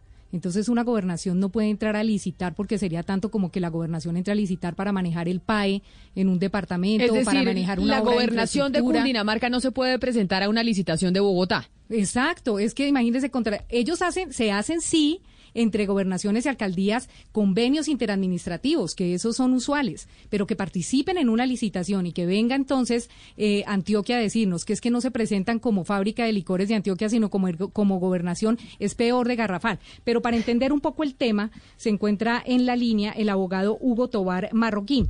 El señor Hugo Tobar es el apoderado de Licorsa. Licorsa, Camila, es una empresa del Huila que ha tratado de participar en este tipo de procesos porque ellos eh, fabrican licores, son una empresa de licores del Huila y no han podido básicamente porque Antioquia siempre le cierra las puertas. Entonces, por eso saludamos a esta hora al señor Hugo Tobar, que puso una tutela precisamente para este proceso. Abogado Tobar, buenos días, gracias por estar en Blue. Muy buenos días, Camila, muchas gracias. Abogado, cuéntenos un poco qué es lo que está pasando con esta licitación. Bueno, los comentarios que ustedes han hecho son muy acertados. Primero porque se presenta es la gobernación de Antioquia, no un particular, no una empresa industrial y comercial del Estado, como debe ser, entre otras razones porque ya el Consejo de Estado le dijo a la gobernación de Antioquia que tenía que constituir su propia fábrica de licores a través de una empresa industrial y comercial del Estado como la tiene Cundinamarca, como la tiene el Valle, como la tiene eh, otros departamentos importantes del país. Entonces, ¿cómo pretende la gobernación de Antioquia, en el caso de la licitación, o el Huila permitir que la gobernación de Antioquia compita con particulares cuando además está elaborando lo que se llama un pliego sastre? Para que solamente tengan cabida, en este caso tenga cabida la gobernación de Antioquia. Con una circunstancia más, que en este mes vence el plazo para que Antioquia constituya su fábrica de licores. En el momento en que no, ellos no tengan la constituida la sociedad con todas las formalidades del caso, pues entonces queda el contrato en el aire. Ah, sí, doctor Tobar. Lo que quisiera aclarar es esto. Eh, cuando interpongo la tutela como apoderado de Licorsa, no lo hago porque Licorsa esté eh, interesado o sea el único interesado, no, lo que quiere es que haya igualdad o libre concurrencia e igualdad de oferentes como lo exige el Consejo de Estado mediante la disposición de criterios fundamentales en los procesos licitatorios. Ahora, ¿Cómo es que Licorsa, por ejemplo, que ha producido para el departamento del Huila o que produjo para el departamento del Huila durante 11 años 21 millones de botellas equivalentes a 700 miligramos de doble anís, botella de doble anís, y fuera de eso tuvo cinco años más la distribución para un total de 28 millones de botellas de doble anís, hoy no pueda participar. vamos, vamos a eso, doctor Tobar, vamos a eso, doctor Tobar. De aquí estamos hablando, para que los oyentes tengan claridad, estamos hablando de un contrato por 142.861 millones de pesos. Usted, en, la tutela, eh, ustedes dicen que lo que se vulnera, los derechos que se vulneran son los derechos a la transparencia, al debido proceso, a la igualdad de oferente y a la libre concurrencia. Hablemos un poco de esas irregularidades que ustedes encuentran en ese proceso de licitación que usted dice que es eh, tipo sastre, pues a, la medida para, para uno de los proponentes. Pero le voy, a decir lo siguiente. El, el Licorsa desde el 2014 viene solicitándole a la gobernación de Antioquia que le permitan fabricar destilados y la gobernación de Huila le ha negado rotundamente ese permiso. Entonces, ¿qué, ¿qué ocurre? Lo han limitado como empresa particular, la han limitado para que adquiera capacidad. Pero aparte de eso, la gobernación del Huila elabora un pliego de tal forma que solamente quienes hayan producido 7 millones 500 mil destilados eh, durante eh, entre el 2014 y la fecha podrían pueden participar en la licitación. Pues eso solamente lo puede cumplir es la gobernación de Antioquia. Pero, pero mire, yo le pregunto una cosa, doctor Tobar, entendiendo este pliego sastre, como nos dijo Ana Cristina, y como si la gobernación del Huila quisiera entregarle sí o sí, y ha hecho todo para entregarle a la FLA, a la gobernación de Antioquia, este contrato, a pesar de que no puede, según usted nos explica, ya dijo el Consejo de Estado. Pero cuénteme qué hay detrás. ¿Qué es lo que creen que hay detrás para que se den este lapo en la gobernación del Huila y entreguen esta licitación al, departamento de Antioquia y a la FLA si realmente todo indica jurídicamente que no se puede? Bueno, pues es que esa es la, esa es la gran pregunta que se hacen aquí en el departamento del Huila. ¿Qué es lo que está pasando? ¿Cómo es que están vulnerando disposiciones sobre contratación administrativa y principios fundamentales de la contratación? Simplemente para que Antioquia se quede con el contrato. Es que eso es lo que no entienden. Y que no pueda participar otras eh, fábricas de licores como la del Valle, como la de Cundinamarca, como la de... varias empresas no pueden hacerlo porque solamente puede participar la de Antioquia, pues es porque hay intereses indebidos en la celebración de ese contrato. ¿Cuáles son los intereses? Muy difícil saberlo para nosotros en este momento pero que los hay, no hay duda de que un interés completamente ilegal está rondando la contratación de este eh, de la o la, el otorgamiento de la concesión para la producción de los en los próximos cinco años del licor del departamento de Huila. señor Esa Tobar. es la, la- la explicación que no va a dar el departamento del Huila. Simplemente nos- yo se lo he planteado a, través de una tutela, entre otras razones, como mecanismo transitorio, porque están cerrados los despachos judiciales y ya no es posible frenar esa licitación eh, a través de los, de los procesos ordinarios de nulidad y restablecimiento por una razón elemental, porque los juzgados están cerrados y solamente cabe el mecanismo de la tutela. Hasta el 19 ya estaría adjudicado, el 19 de junio estaría adjudicado el contrato y los juzgados están cerrados. Entonces le hemos pedido al juez que acepte como mecanismo transitorio esta tutela para que pueda tramitarse y encontrar que eh, los derechos que nosotros hemos alegado como fundamentales sean protegidos y ya usted ha mencionado cuáles son esos derechos. Señor Tobar, ayer ent- eh, cerraron el proceso de entrega de propuestas y se presentó precisamente la fábrica de licores en alianza con, con Antioquia, que no es antioqueña, sino santanderiana. Eh, se presentó ya solamente como único proponente la fábrica de licores de Antioquia. Lo que no se entiende es eh, cómo se presenta una gobernación a una licitación y no a un convenio interadministrativo. Yo le quiero preguntar sobre el proceso pasado que ellos manejaban con la gobernación del Huila. ¿Ese proceso fue licitatorio o era un convenio o cómo la, la fábrica de licores de Antioquia ya venía manejando temas con, este, con esta gobernación sobre los licores del Huila? Mire, precisamente eh, existe en este momento un proceso eh, de nulidad y restablecimiento eh, por la celebración de un contrato, en ese momento, póngale cuidado, interadministrativo, el 0487 para la, para la producción, distribución y venta de aguardiente Obradí del departamento del Huila, celebrado entre el departamento del Huila y el departamento de Antioquia. Ahí se habla de, de convenios, realmente es un convenio interadministrativo. ¿Por qué en ese momento hablaban de convenio interadministrativo en el 2014 y ese contrato está demandado y ahora se habla de contratación? Es que eso es lo que uno no entiende. Por eso la gobernación del Huila está cometiendo errores gravísimos, gravísimos incluso rayanos en conductas penales, no solamente por la celebración indebida de contratos, sino también por el interés indebido en la celebración de esos contratos. Contratos que no se pueden celebrar, como ustedes bien lo han señalado, con una gobernación, más aún cuando el Consejo de Estado ya declaró nulos el, eh, varios contratos y le exige a la gobernación de Antioquia que constituya su propia empresa industrial y comercial del Estado, entre otras cosas porque están evadiendo el pago de impuestos. Antioquia está evadiendo el pago de impuestos. Claro, porque como Pero ¿cómo dice usted? Pero es que eso que usted dice es muy grave. ¿Cómo que Antioquia está evadiendo el pago de impuestos, abogado? Porque esa me- de todas las de todas las acusaciones, esa me parece la más delicada. Pues claro, porque porque el departamento, ¿cómo paga el IVA? Un departamento pagando el IVA. Claro, como no son empresa, como no están constituidos como empresa, están sino... constituidas en empresas Sí. y comerciales del Estado. Ellos se entregan, ellos entregan la comercialización a un particular. ¿Cuál es? Me imagino que es el con el que se presentaron. No, no, e- esa parte ya no la no la conocemos porque apenas acaban de presentar la oferta, pero no nosotros no sabemos todavía cómo va a ser esa parte del manejo de la comercialización.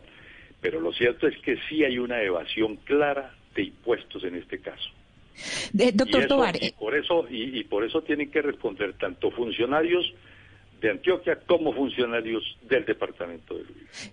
Claro, doctor Tobar. Y como le veníamos diciendo, pues eh, según todo lo que usted nos ha, dicho desde 2014, pues Licorsa ha estado como en esa competencia eh, con la FLA y ya entendemos pues que no es precisamente el gobernador eh, Dusan López eh, él mismo, sino que es la misma gobernación la que está eh, desde 2014 con, con estas irregularidades, según lo que usted nos dice.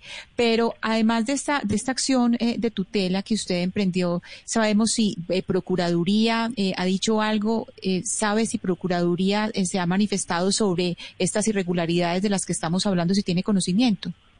Sí, vamos a pedir la intervención de la Procuraduría eh, y esperamos que la Procuraduría actúe de inmediato para que pida la suspensión de este de esta contratación porque es manifiestamente ilegal. eh, y fuera eso lesiva para el departamento del Huila. Entonces, eh, ahora, hay una cosa más que no, le, no lo he dicho, y es que el departamento de Antioquia incumplió con el contrato porque eh, no cumplió con unas normas eh, establecidas en materia de calidad. Ellos sí incumplieron eso, porque la, el, la calidad del licor no era la, no correspondía a la fórmula que tiene el departamento de Huila mm, para su doble anís y entonces había unas características que llaman organolépticas que no corresponden a la a la a la fórmula del, del doble anís del departamento de Huila y eso perjudicó enormemente al departamento en las ventas. Hay una cantidad de saldos que ellos tienen que no los han podido entregar, que no los han podido vender y el departamento tampoco ha explicado cómo es que va a celebrar un contrato con quien incumplió en materia de calidad.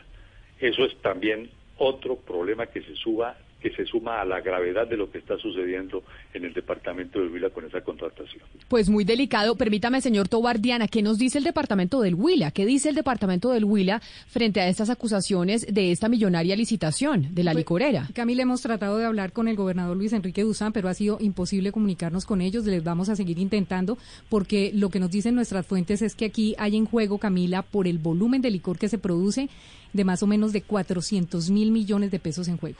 Más allá de lo que cueste el proceso licitatorio como tal, eh, lo que hay en juego por el volumen de la producción de licor serían más o menos 400 mil millones de pesos los que hay en juego. Ana Cristina, y en Antioquia, ¿qué mencionan? Yo sé que usted nos explicaba al principio, pero sobre es que está aterrador todo esto que dice el señor Tobar, que no pagan impuestos, no estarían pagando impuestos porque una gobernación no paga IVA. Pero ¿cómo es posible que una gobernación pueda participar en una licitación en Antioquia? ¿Qué dicen? ¿Qué responden? Sí. Sí, no, en realidad, Camila, nos hemos comunicado directamente con eh, la fábrica de licores de Antioquia, como le digo, eh, con el, el, la persona que es vocera del gerente Javier Ignacio Hurtado Hurtado, y lo que nos dicen es eso, que ellos pues no se van a manifestar al respecto, que ellos eh, lo que consideran es que es el departamento del Huila quien debe responder a, a todas las dudas y que ellos se presentaron como departamento de Antioquia, como gobernación de Antioquia, adscritos a la Secretaría de Hacienda, y hay algo importante, Camila, y es que precisamente como el Consejo de Estado se había manifestado, pues al gobernador anterior, que era Luis Pérez Gutiérrez, le correspondía hacer los cambios, pues y, y no se hicieron, entonces por eso ahora pues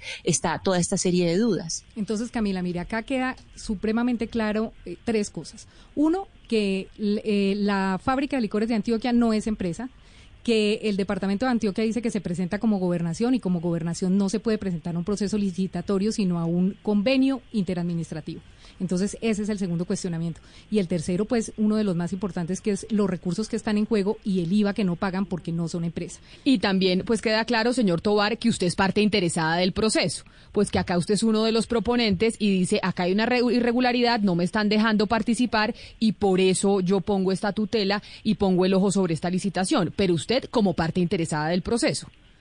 Exactamente, sí, porque no se le permitió el acceso a ninguna otra eh, entidad eh, que tuviera las condiciones de particular, empresa particular o eh, empresa industrial y comercial del Estado. No se le permitió, porque es un pliego sastre, es un, pre, un pliego hecho para que se lo gane únicamente la gobernación de Antioquia. Pues, eh, abogado eh, Hugo Tobar Marroquín, quien es apoderado de Licorsa, esta empresa productora de licores del departamento del Huila, gracias por habernos atendido y vamos a buscar y a esperar a ver qué responde tanto Antioquia como el departamento del Huila. Feliz resto del día para usted. Muchas gracias y me gustaría que consultaran un fallo del Consejo de Estado con ponencia del doctor Roberto Augusto Cerrato Valdés del, 2000, del 21 de junio del 2018. Sí. Ahí está explicado en buena parte lo que he dicho y lo que ustedes han planteado también con mucha inteligencia sobre lo que ha pasado con este caso. Precisamente lo tenemos en la mesa, doctor Tobar, y dice cuarto, exhortar a la gobernación de Antioquia para que dentro del término de dos años contados a partir de la siguiente fe de la fecha tengan que hacer con firmeza la decisión judicial que realice los trámites pertinentes ante la Asamblea para que la, la, fábrica de licores de Antioquia se convierta en una organización, en una empresa debidamente formada. O sea, le dieron dos años a partir de la fecha del fallo y la fecha del fallo que tenemos es permítame un segundo, es 21 de junio del 2018. Eso es lo que dice el Consejo de Estado, pero tengo acá un oyente que las está escuchando que se llama Santiago Ríos y dice que por qué le permitimos decir eh, al señor Tobar que el departamento evade impuestos, que eso es un tema, eh, pues es un error garrafal, porque cómo pretenden cobrarle a, eh, renta o el impuesto vehicular o lo que sea al departamento eh, de Antioquia. Pero además dice Santiago Ríos, los ingresos de ese contrato son ingresos de todos los antioqueños. Es una recta directa para el departamento y peor el escándalo y el tolo de alarma que le están poniendo ustedes. Pues es que hay que decirle al oyente que mil gracias primero por el mensaje y segundo aclararle que nosotros no estamos diciendo que los evade porque evade impuestos al recibir eh, beneficios para el departamento, sino que los evade en el momento en que contrata mediante una licitación pública por la que no podría contratar porque es muy claro el Consejo de Estado que la gobernación de Antioquia y la fábrica de licores de Antioquia no son empresa. Y ese es el reclamo que, que, el, que el privado hace, es usted como eh, departamento de Antioquia no puede licitar porque usted no es empresa y no puede competir eh, con un privado. Con un Pero privado. eso al final lo tiene que definir el Consejo de Estado. Lo que usted dice es el Consejo de Estado ya lo definió en un fallo del 2018. Claro, y el Consejo de Estado le dice, usted quiere licitar y quiere seguir eh, con la fábrica de licores contratando, pues hágalo como empresa, confórmese como empresa. Por eso es bueno escuchar Diana. nuevamente al Consejo de Estado y a la Procuraduría General. Sí, aquí también es importante decirle al señor Santiago Ríos que en el momento que nosotros eh, llamamos al señor Hugo Tobar Marroquín, que es de una parte interesada, como bien lo hemos dicho, también llamamos al gerente Javier Ignacio Hurtado Hurtado, gerente de la fábrica de licores de Antioquia, para que también tuviera voz, para que también pudiera hablar y él fue el que dijo que no, que ellos eran eh, simplemente proponentes y lo que hemos dicho durante esta entrevista. Entonces no es que estemos mostrando solo una parte, es que la otra parte simplemente mandó un mensaje y no, y pues si no quiso responder la entrevista, dijo que no respondía a la entrevista porque son simples proponentes adscritos a la Secretaría de Hacienda. Ahí está la denuncia que hace uno de los proponentes de esta licitación de la empresa de licores eh, del Huila. Son las 12 del día en punto y es momento de las noticias del mediodía.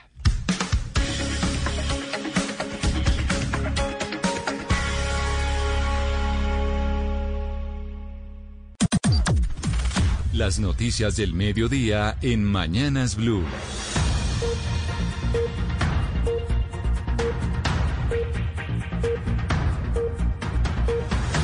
Y a las 12 del día llega Eduardo con todas las noticias del mediodía en eh, Bogotá, en Colombia y en el mundo, Eduardo. Hola, ¿qué tal? Muy buenas tardes, Camila. Está cerrado a esta hora el relleno de Doña Juana. Hay, mon- hay manifestaciones de la comunidad de El Mochuelo, que es el barrio que queda vecino al Botadero. ¿Qué está pasando a esta hora, Camilo? Pues mire, Eduardo, Camila, es una protesta que están realizando justamente los habitantes de este sector del Mochuelo Alto y Bajo en Ciudad Bolívar debido al deslizamiento de basuras que se presentó el pasado 28 de abril. Al parecer por problemas en la operación y ellos lo que están denunciando es que a raíz de este deslizamiento se ha aumentado la cantidad de moscas y roedores que están contaminando las viviendas. Esto es lo que dice uno de los habitantes del sector. El olor es los moscos y las ratas. Ya no nos dejan dormir el olor y las ratas noche y día se comen la cementera. Los moscos están acabando con, los- con el ganado. Y hermano, ya estamos mamados. Que siempre vengan con pa- pañitos de agua tibia, hermano, y nos la misma, todas las veces la misma vaina. No nos soluciona nada al fondo. Los manifestantes en este momento están bloqueando la puerta de acceso a relleno por el sector del Mochuelo y al interior del relleno Doña Juana están bloqueando las vías, lo que no está permitiendo el ingreso de los vehículos recolectores que en este momento se encuentran parqueados en la avenida Boyacá. Las autoridades están mediando en medio de la protesta para justamente lograr eh, retomar la operación de relleno que se encuentra suspendida. Camilo, gracias. A las 12 del día, 12 minutos. Hay noticias con el presidente Iván Duque porque participó esta mañana en una ceremonia virtual de ascensos y allí le pidió a los nuevos oficiales que protejan a los líderes sociales. María Camila Roa. El presidente Iván Duque participó este miércoles desde Casa de Nariño en la ceremonia virtual de graduación de 109 subtenientes del Ejército y 78 tenientes de corbeta y subtenientes del Cuerpo de Infantería de la Marina, a quienes pidió asumir como propia la tarea de proteger a todos los colombianos, en especial a los líderes sociales amenazados por ejercer su labor. para que las nuevas promociones de oficiales también asuman como propia la tarea de proteger a todos los colombianos en el territorio, pero especialmente también a quienes son amenazados por el terrorismo para callar su voz. El presidente aseguró que la carrera militar no es una carrera guerrerista, sino una carrera de patriotismo y desprendimiento absoluto. Y a las 12 del día, tres minutos, hay más noticias relacionadas también con el conflicto, porque Indepaz está diciendo que 242 líderes indígenas han sido asesinados desde que se firmó la paz con las FARC. Isabela Gómez.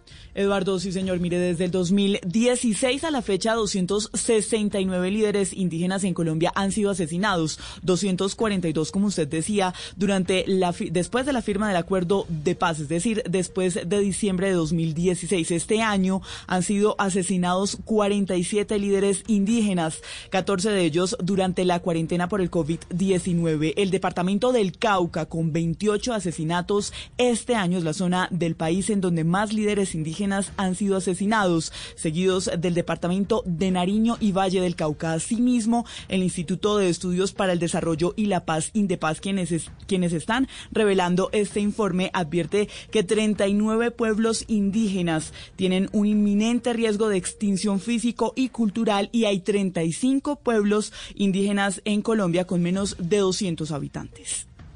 12 del día, 4 minutos. Y ahora vamos a hablar de Codensa, porque finalmente Codensa entregó el balance con la cantidad de hogares que han dejado de pagar el servicio de la luz, acogiéndose a la posibilidad de pagar la factura por cuotas. Marcela Peña, al final, ¿cuántos somos?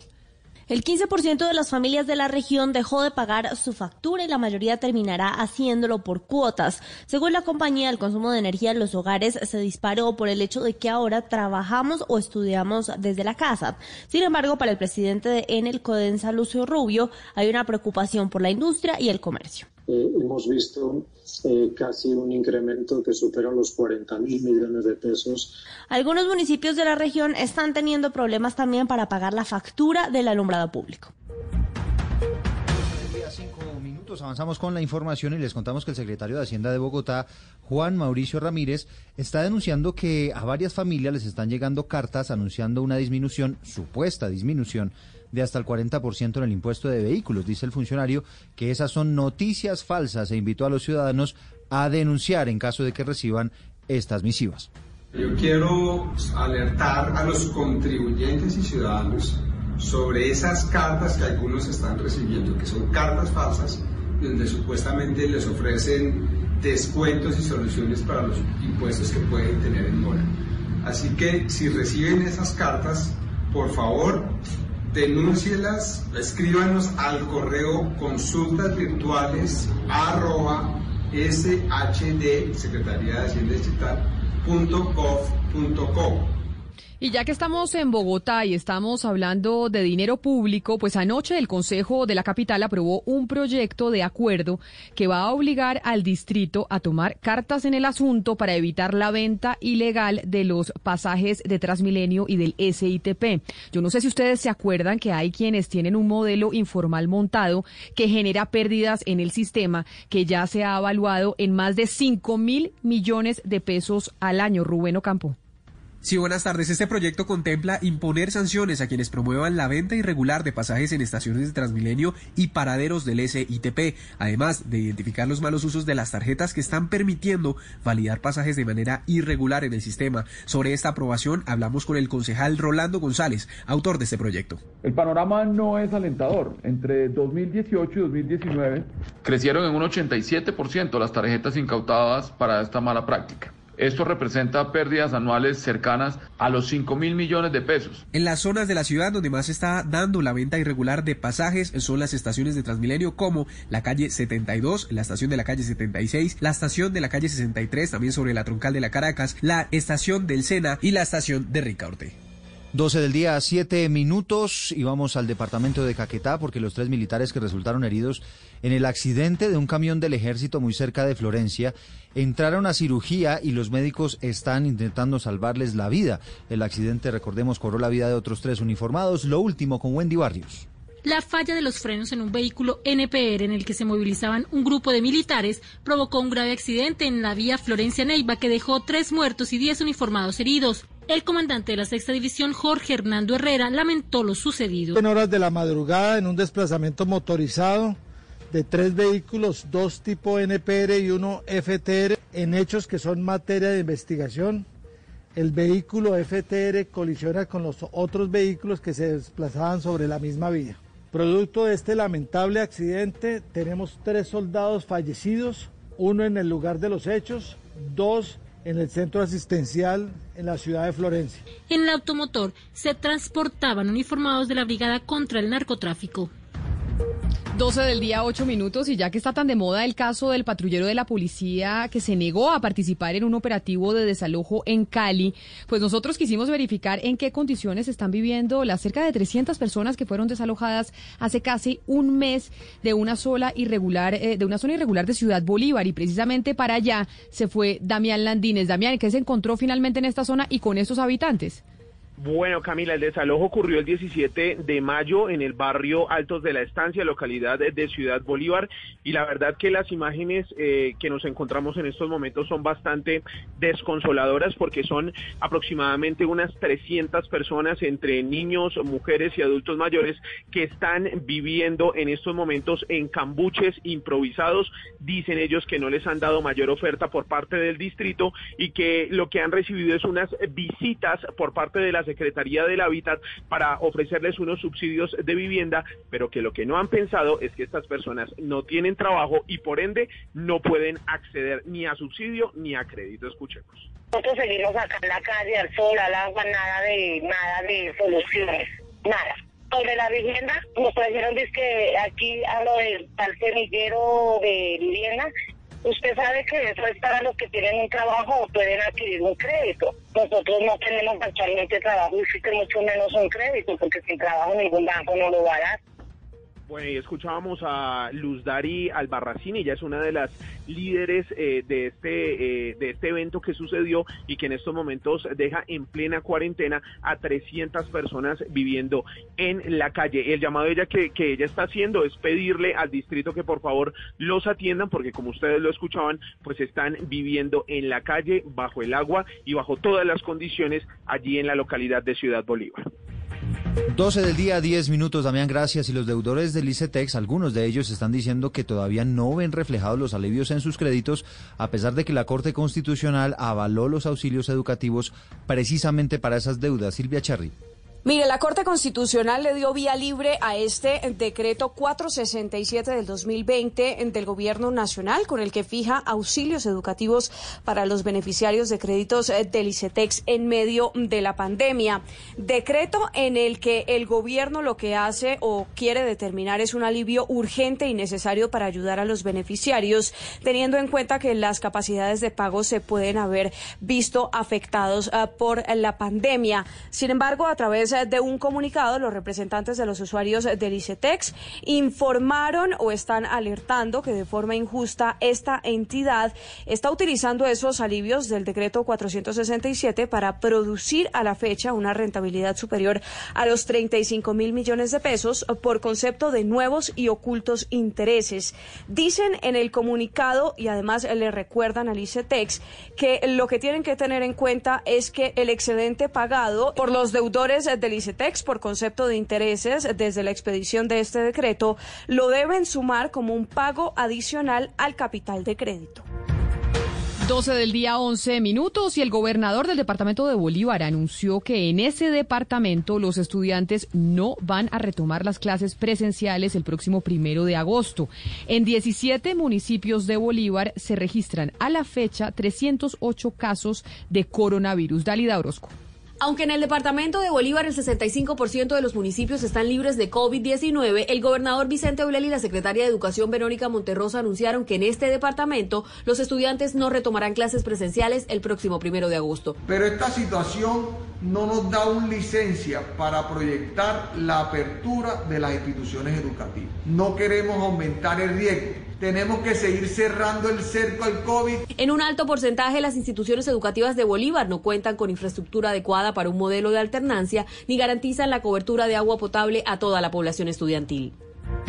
Y viajamos ahora al departamento del Meta porque la gobernación comenzó ya con la segunda fase del plan para combatir el coronavirus que básicamente tiene que ver con la realización masiva de pruebas. Carlos Andrés Pérez.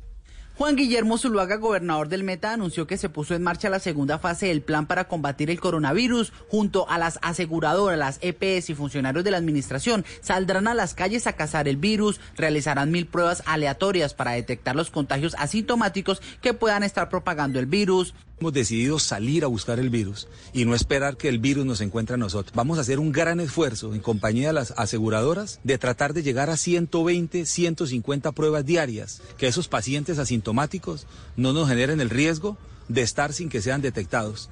500 de estas pruebas se realizarán en el municipio de Granada, el sector salud, que es una de las localidades con mayor contagio después de Villavicencio y Acacías. Actualmente en el departamento se han recuperado más del 90% de los contagiados. 12 del día, 13 minutos. El brote de dengue ya afecta a 17 municipios en el departamento del Huila, otro virus que está por ahí. A la fecha han sido reportados más de 5.400 casos de la enfermedad en ese departamento, de los cuales 81 son muy graves.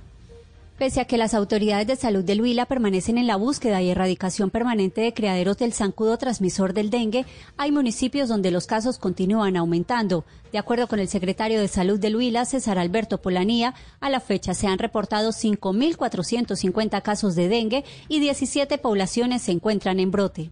Bueno, teniendo en cuenta el boletín de la semana epidemiológica número 22, el comportamiento es el siguiente. Tenemos 5.450 casos de dengue reportados. Desde luego, más o menos el 50% de estos casos se comporta con eh, dengue con signos de alarma. Y de estos, con dengue grave, llevamos 81 casos. Asimismo, indicó que se han confirmado tres muertes por dengue y tres más continúan en estudio por el Instituto Nacional de Salud. La noticia internacional. Y la noticia internacional a esta hora tiene que ver con la cadena de Starbucks, porque anunció que cerrará 400 establecimientos en todos los Estados Unidos durante los próximos 18 meses. Lo que ha dicho la empresa es que los movimientos eh, están siendo impulsados por los cambios de comportamiento de los consumidores tras el coronavirus.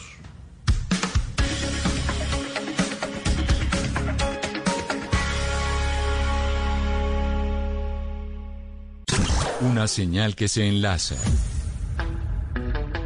Regiones conectadas a través de un dial. A partir de este momento, Oscar Montes, Ana Cristina Restrepo, Hugo Mario Palomar, Valeria Santos, Gonzalo Lázari, Rodrigo Pombo y Camila Zuluaga analizan y debaten el tema del día. El tema del día. Colombia está al aire.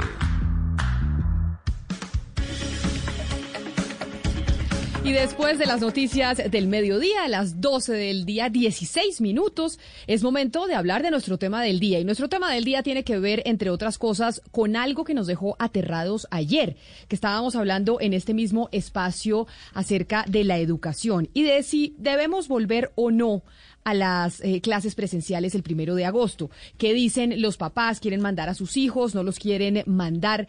Precisamente en medio de esa conversación que estábamos teniendo, entre otras cosas, con la gobernadora del Departamento del Atlántico, hubo una frase que dijo la doctora Elsa Noguera, gobernadora de ese departamento, que refleja la realidad del país, pero que a nosotros nos dejó atónitos que se dijera así como si ya lo hubiéramos asimilado como una realidad que está ahí. Y es que en Colombia hay muchos colegios que no tienen agua potable ni siquiera para que los niños puedan o tomarse un vaso de agua o lavarse las manos pero adicional a esto tenemos colegios que, que no tienen una muy buena infraestructura, los espacios pues no son lo suficientemente amplios para permitir el distanciamiento social y además el 70% de las sedes tienen deficiencia en el servicio de agua. Oscar, y esto en el departamento del Atlántico, pero en muchas zonas del país, también en el departamento de Bolívar, el tema del agua es una preocupación y es que incluso estamos en pleno 2020 enfrentando una pandemia y hay zonas del territorio nacional que no tienen agua potable, que usted no tiene cómo abrir una llave para poder lavarse las manos. Así es, Camila, y además mire usted que en el caso de la región Caribe estamos hablando de municipios que están a la orilla casi todo o dependen del río Magdalena. Es decir, están dependiendo del, del, río más importante del país y aún así sus acueductos, o sea, el agua potable o el agua no es potable, no se puede consumir en buena parte de los municipios. Y ayer la gobernadora del Atlántico, la doctora Elsa Noguera, lo decía, en el caso del Atlántico, Camila, de los 22 municipios del departamento, por lo menos 6 o 7 municipios tienen problemas de agua potable, agua para el consumo humano. Y esos mismos municipios son aquellos en los que tendrían que volver los niños a sus clases a partir del primero de agosto. En Colombia hay un viceministerio que se llama el Viceministerio de Agua y Saneamiento Básico, que pertenece al Ministerio de Vivienda, precisamente por esa preocupación que hay en Colombia de que hay regiones en donde no hay agua potable. Hoy quisimos llamar a José Luis Acero, viceministro de Agua. Doctor Acero, bienvenido, gracias por acompañarnos. Bueno, muy buenas tardes Camila, buenas tardes también a Cristina, Gomario, Oscar a todos los oyentes de Blue Radio. Me complace estar acá con ustedes. Mire, viceministro, nosotros sabíamos que esa era una realidad en el país, pero ayer quedamos atónitos cuando escuchábamos a la gobernadora del Atlántico, Elsa Noguera, decir que una de las razones por las cuales no van a reactivar las clases presenciales en agosto, entre otras, es porque hay colegios en el departamento que no tienen agua potable. Y esa es una realidad en muchas regiones del país. Y usted que está al frente eh, de ese viceministerio, quiero que nos diga cuáles son las cifras. En Colombia, del porcentaje de habitantes, ¿qué porcentaje de habitantes del país no cuenta con agua potable ahorita?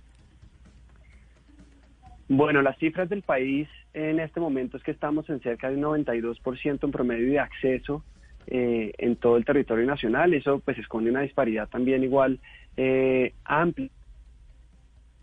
Se me fue el viceministro. Ya lo escucho, viceministro. Es que por un momento se me fue el, se me, se me fue el audio. Ok, ¿me oyen bien ahí? Sí, lo escuchamos perfecto. Listo. Eh, lo que estaba diciendo es que en promedio en Colombia tenemos un nivel de acceso al agua de cerca del 92% en todo el territorio nacional. Esto igual esconde las diferencias y disparidades que hay entre los sectores urbanos y rurales. En, los sectores urbanos estamos en un promedio de un 97-98%, llegando casi a la universalización, mientras que en los sectores rurales estamos en cerca de un 70%. Esto, pues en términos, digamos que hoy, como usted lo menciona, siglo XXI, Colombia, un país de, ingreso medio alto, eh, pues lo que nos demuestra es que hay unos retos muy grandes. Nosotros como país nos comprometimos eh, con el mundo a llegar en, a 2030 en los ODS a esa universalización en todo el territorio eh, y eso pues es el reto que, que, en este momento enfrentamos y lo que estamos tratando también de hacer en épocas de pandemia es poder eh, poner esta este sector pues en el foco del debate y además acelerar lo que se necesite acelerar. Para Usted dice, viceministro, que el 92% de los colombianos tienen acceso a agua potable, pero ayer, como le digo, y lo que generó que tratáramos este tema hoy, la gobernadora del Atlántico dice hay colegios que no tienen agua potable y por eso no van a poder reanudar sus clases presenciales en agosto. ¿Ustedes tienen esa medición de los colegios, de los colegios en Colombia, colegios públicos? ¿Cuántos de ellos, en porcentaje, no le digo que me diga el número, sí tienen agua potable y cuántos no?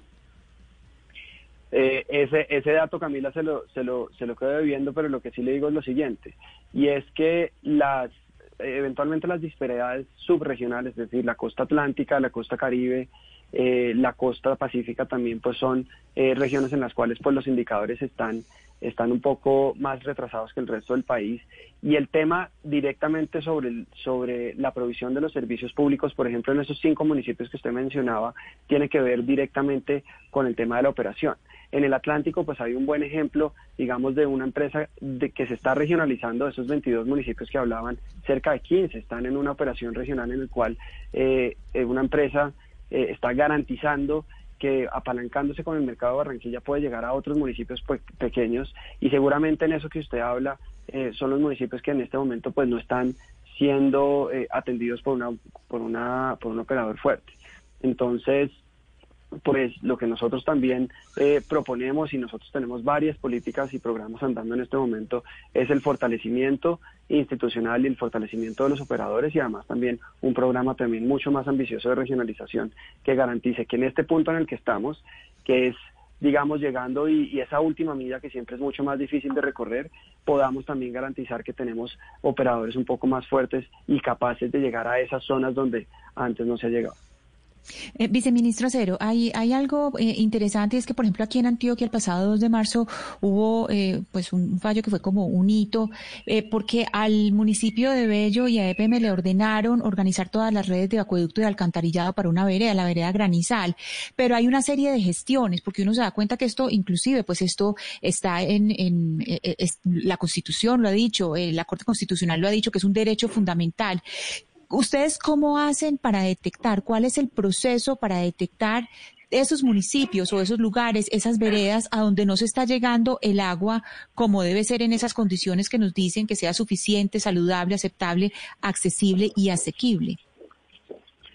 Bueno, pues esto es un sector, Cristina, que es un sector descentralizado, o sea, la Constitución en el 91 le dio la responsabilidad a los alcaldes de ser quienes tienen que prestar y asegurar que la prestación de los servicios en sus cascos urbanos, en las zonas rurales, en las veredas, pues está llegando de manera, como usted lo dice, adecuada, con un IRCA menor de 5, o sea, con agua de calidad, que no tiene problemas para la salud humana.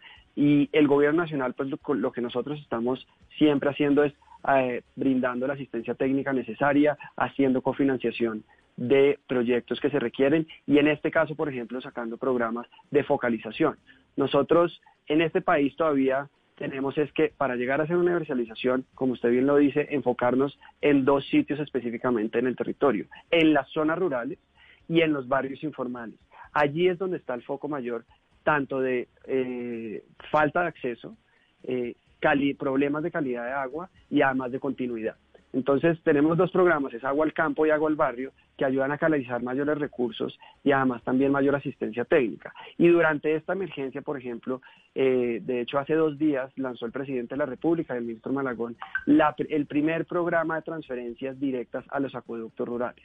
¿Esto qué quiere decir? Que vamos a tener un mecanismo de contacto directo y de subsidios que pueden garantizar que estos, eh, que estos acueductos rurales puedan operar de manera constante y que puedan también en un futuro, ahorita pues nos concentramos en emergencia, pero que en un futuro próximo también canalizar mayores recursos en inversión. Eh, un dato que, Camila, que usted también para que tengan en cuenta. Históricamente en este país, pues este país ya es un país eh, urbano, ¿no? Hace ya varios años, desde la segunda mitad del siglo XX, Colombia ya pasó ese 50-50 en el cual la mayoría de gente está en nuestras ciudades. En este momento estamos en un 78%. Sin embargo, pues ese 22% que todavía están en, las zonas rurales, eh, las inversiones en este sector históricas se están en promedio entre el 4 y el 5%. Entonces no se, no se ha digamos, históricamente eh, balanceado el número de personas con los recursos que se están destinando. Nosotros estamos tratando de elevar y cambiar esa proporción y, uno, y uno de estos mecanismos, como es la transferencia directa, pues ayuda a ahondar esas inversiones. Pero permítame, porque hay muchos oyentes participando y Gonzalo, que es, pues evidentemente hay sectores, a pesar de que usted dice de que Colombia es un país, sobre todo urbano ya desde hace algún tiempo, pues hay muchas regiones y preocupaciones en donde no hay agua, a pesar de que usted nos dice que las cifras son 92% de la población colombiana tiene acceso al agua potable. Gonzalo, ¿qué le están diciendo los oyentes? Pues Camila, a través de nuestro Facebook Live, los oyentes eh, han dicho lo siguiente. Por ejemplo, John Mercado dice, Turbaco, cerca de Cartagena no tiene agua. El 92% de casi toda Colombia tiene acceso al agua y no es así, según lo que plantea este oyente. Eh, viceministro Abraham Perdomo le pregunta cómo es la situación o cómo está la situación del agua potable en La Guajira. Y Beatriz Elena también le pregunta lo siguiente, si en los departamentos principales no hay agua, ¿cómo es la situación en departamentos como el Amazonas, como Chocó o como La Guajira, viceministro?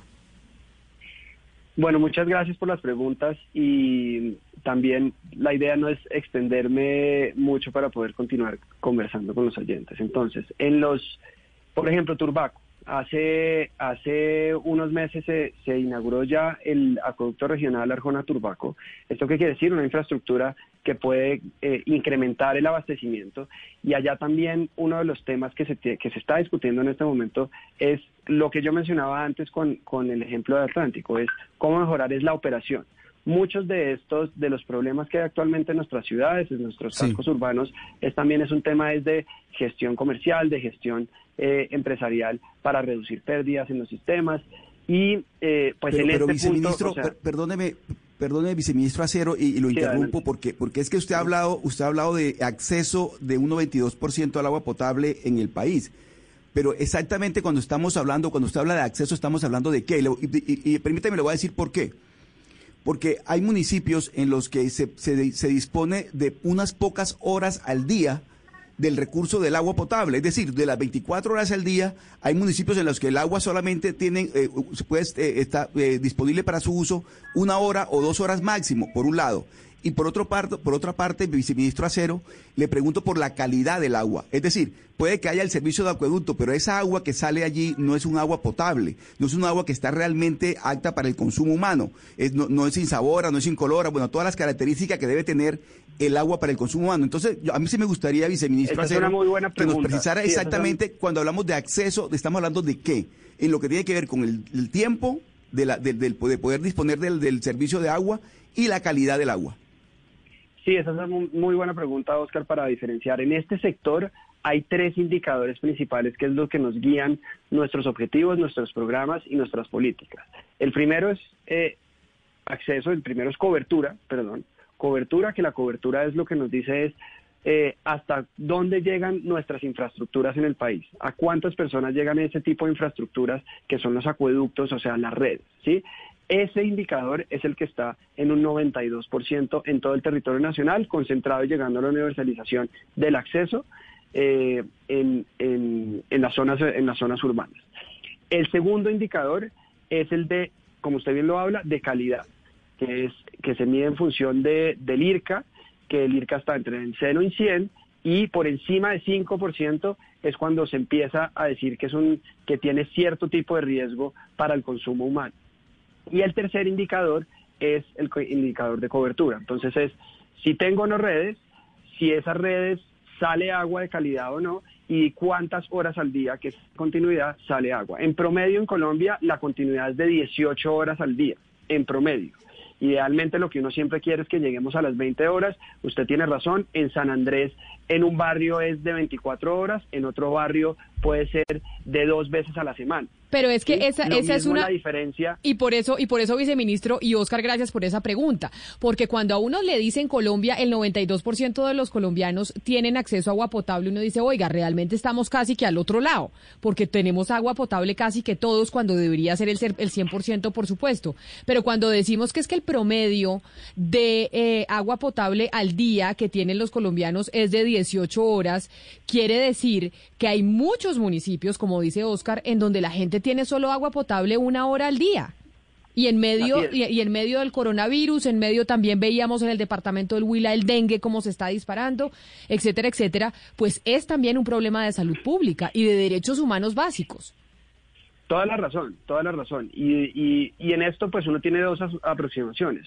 Uno, que son las inversiones de largo plazo y de infraestructura dura que requiere eh, los diferentes municipios para reducir y garantizar una, una continuidad más alta. Le voy a poner el ejemplo, por ejemplo, más crítico en términos de pérdidas, porque en este sector también hay dos temas técnicos que, que hay que tener en cuenta, las pérdidas comerciales y las pérdidas técnicas. Las comerciales es la gente que se roba el agua de los sistemas o de las bocatomas o de las plantas de tratamiento, etcétera, o las pérdidas técnicas que son eh, ya esas redes obsoletas que están en nuestras ciudades, eh, las cuales tienen que ser renovadas. Entonces, por ejemplo, en Buenaventura las pérdidas se elevan a más del 90%. Entonces, salen 100 litros de agua de, de la planta de tratamiento eh, de escalerete y eh, lo que llega a las casas es eh, 10, ¿sí?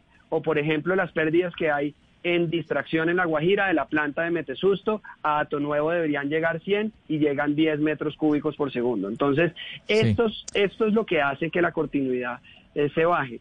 Y si me permite, me hicieron una pregunta muy específica sobre Guajira que eh, me ayuda a extrapolar también lo que estamos haciendo y lo que queremos profundizar en, en, estas, en estos departamentos que son más, eh, más dispersos y con menos opción. Y es que en el 2018 nosotros emitimos el primer RAS rural, o sea, el primer reglamento técnico rural de América Latina. Claro, pero si Este usted, pero si usted, pero si usted de- mira de viceministro, si usted mira viceministro y es lo que dicen, por ejemplo, muchos oyentes que lo están escuchando como Beatriz Elena Henao Vázquez y dice, esto pasa también porque históricamente hemos escuchado en Colombia, usted acaba de llegar, pues porque este es un gobierno no tan nuevo, dos años, pues que históricamente se roban la plata de los acueductos. O sea, en Colombia, desde que uno nació, está escuchando que van a hacer un acueducto en Buenaventura, en La Guajira, en diferentes municipios y al final lo que pasa es que la plata para construir esos acueductos, para tener lo principal que tiene que tener un ser humano, que es agua potable,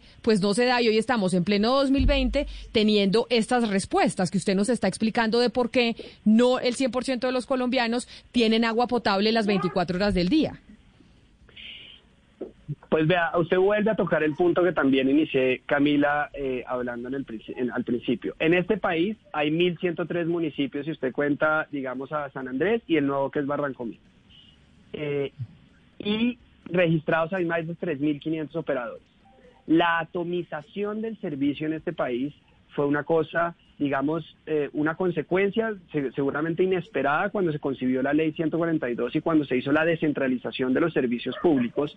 Y lo que generó esto también fue que se crearan miles de empresas muy chiquitas y sin capacidad, muy fácilmente cooptables por, eh, digamos, los intereses políticos, muy fácilmente cooptables también por malas prácticas y además sin capacidad de inversión. Entonces, cuando usted pretende llegar a municipios pequeños, cuando pretende llegar con infraestructuras también a zonas alejadas, cuando usted no tiene operadores fuertes, cuando usted no tiene servi- eh, empresas de servicios públicos que sean capaces de tener, eh, inf- construir infraestructura, de hacer procesos de manera transparente, de tener juntas directivas eh, que tomen decisiones para la gente y no para las y no para un grupo eh, interesado de, de- de personas. Entonces ahí es donde usted, e- eso que usted está hablando recae, es en la baja capacidad que tienen nuestras empresas ahorita. Es por eso, o sea, nuestra apuesta, y lo que he dicho, no es una apuesta de gobierno, es una apuesta de Estado. Necesitamos movernos a tener empresas de servicios públicos. No es un tema de que si son públicas, privadas o mixtas. Este no es un, discu- una- una- un discurso sobre eh, el- la, la estructura accionaria de las empresas. Hay empresas públicas muy buenas, hay empresas de capital mixto muy buenas y muy malas públicas y muy malas de capital mixto. Pero sí necesitamos empresas más grandes. Y este es el debate que en camino a la universalización en Colombia se tiene que dar y todos los mandatarios tienen que estar montados en esto. Porque es muy claro que cuando hay un municipio pequeño, el alcalde también dice, no, esta es mi empresita y en mi empresita de pronto eh, hay un arraigo, un arraigo cultural, eh, yo también tengo mucho más manejo de la contratación Sí. directa, yo de pronto tengo, entonces eso, lo que usted habla, de que también se han hecho inversiones en muchas partes del país y que no se ven reflejados en los indicadores que estamos hablando, recae es en la capacidad de los operadores. Y Viceministro. debate me alegra que lo mencionen para poderlo dar en el país. Sí, yo, yo quiero eh, insistir con el tema de la calidad, porque muchas de las enfermedades que afectan principalmente a la población infantil en algunas regiones de Colombia, eh, pues es, es consecuencia de, de la mala calidad del agua que consumen en sectores, eh, por ejemplo, en la, en la región Pacífico, en Buenaventura, en Tumaco, bueno, en muchas regiones de Colombia pasa esto. Eh, ¿Qué porcentaje del agua que, que llega a los hogares en Colombia es eh, apta para el consumo y qué porcentaje no lo es? ¿Y qué está haciendo el gobierno para que las empresas de servicios públicos entreguen agua de calidad? Así es. Bueno, eso sí, dio un, dio un, dio un ejemplo. eh, de hecho, en la región pacífica, el promedio que se ve de los circas en la región pacífica es bueno. O sea, las fuentes de agua en la región pacífica son fuentes, eh, digamos, de muy buena calidad, así que la potabilización en la región pacífica es muy barata. Digamos que, eh, siendo completamente honestos, los problemas de calidad del agua, que usted tiene razón, en este país todavía tenemos casi un 40% de los municipios que presentan algún riesgo del agua, ¿sí?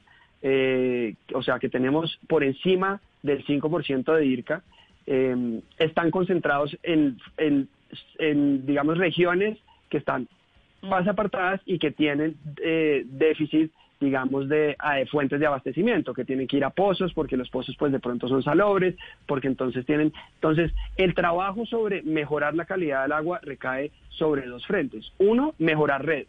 O sea, es una cosa que usted pueda potabilizar, ¿sí? Usted puede hacer una prueba de calidad del agua cuando sale de la planta y otra cuando sale de la llave de su casa y es, puede ser diferente. Entonces, el tema de inversión sobre las redes, que son inversiones también bastante onerosas, pues es un trabajo, digamos, de infraestructura dura. Esto no se soluciona de un día para otro, porque pues tiene que ir usted ir hasta las acometidas, hasta las conexiones intradomiciliarias, y es un trabajo, digamos, que de largo plazo, que otra vez recae en la capacidad de los operadores de apalancar inversión. Claro, usted, usted, habla, usted habla de un debate que vale la pena que se abra y es la atomización de los operadores. Pero entonces, como este, eh, este problema del agua potable, que además parece eh, pues completamente macondiano que hoy estemos hablando de agua potable en Colombia y que haya gente que no la tiene, pues ha sido un problema histórico. Y por eso nosotros quisimos llamar a un ex viceministro de agua y saneamiento básico, alguien que estuvo en su cargo eh, también viceministro Acero, y él es Jorge Carrillo, quien estuvo en ese cargo durante el gobierno del presidente Juan Manuel Santos. Ex viceministro Carrillo, bienvenido a Mañanas Blue, gracias por estar con nosotros. Hola Camila y a todos, eh, muy buenas tardes.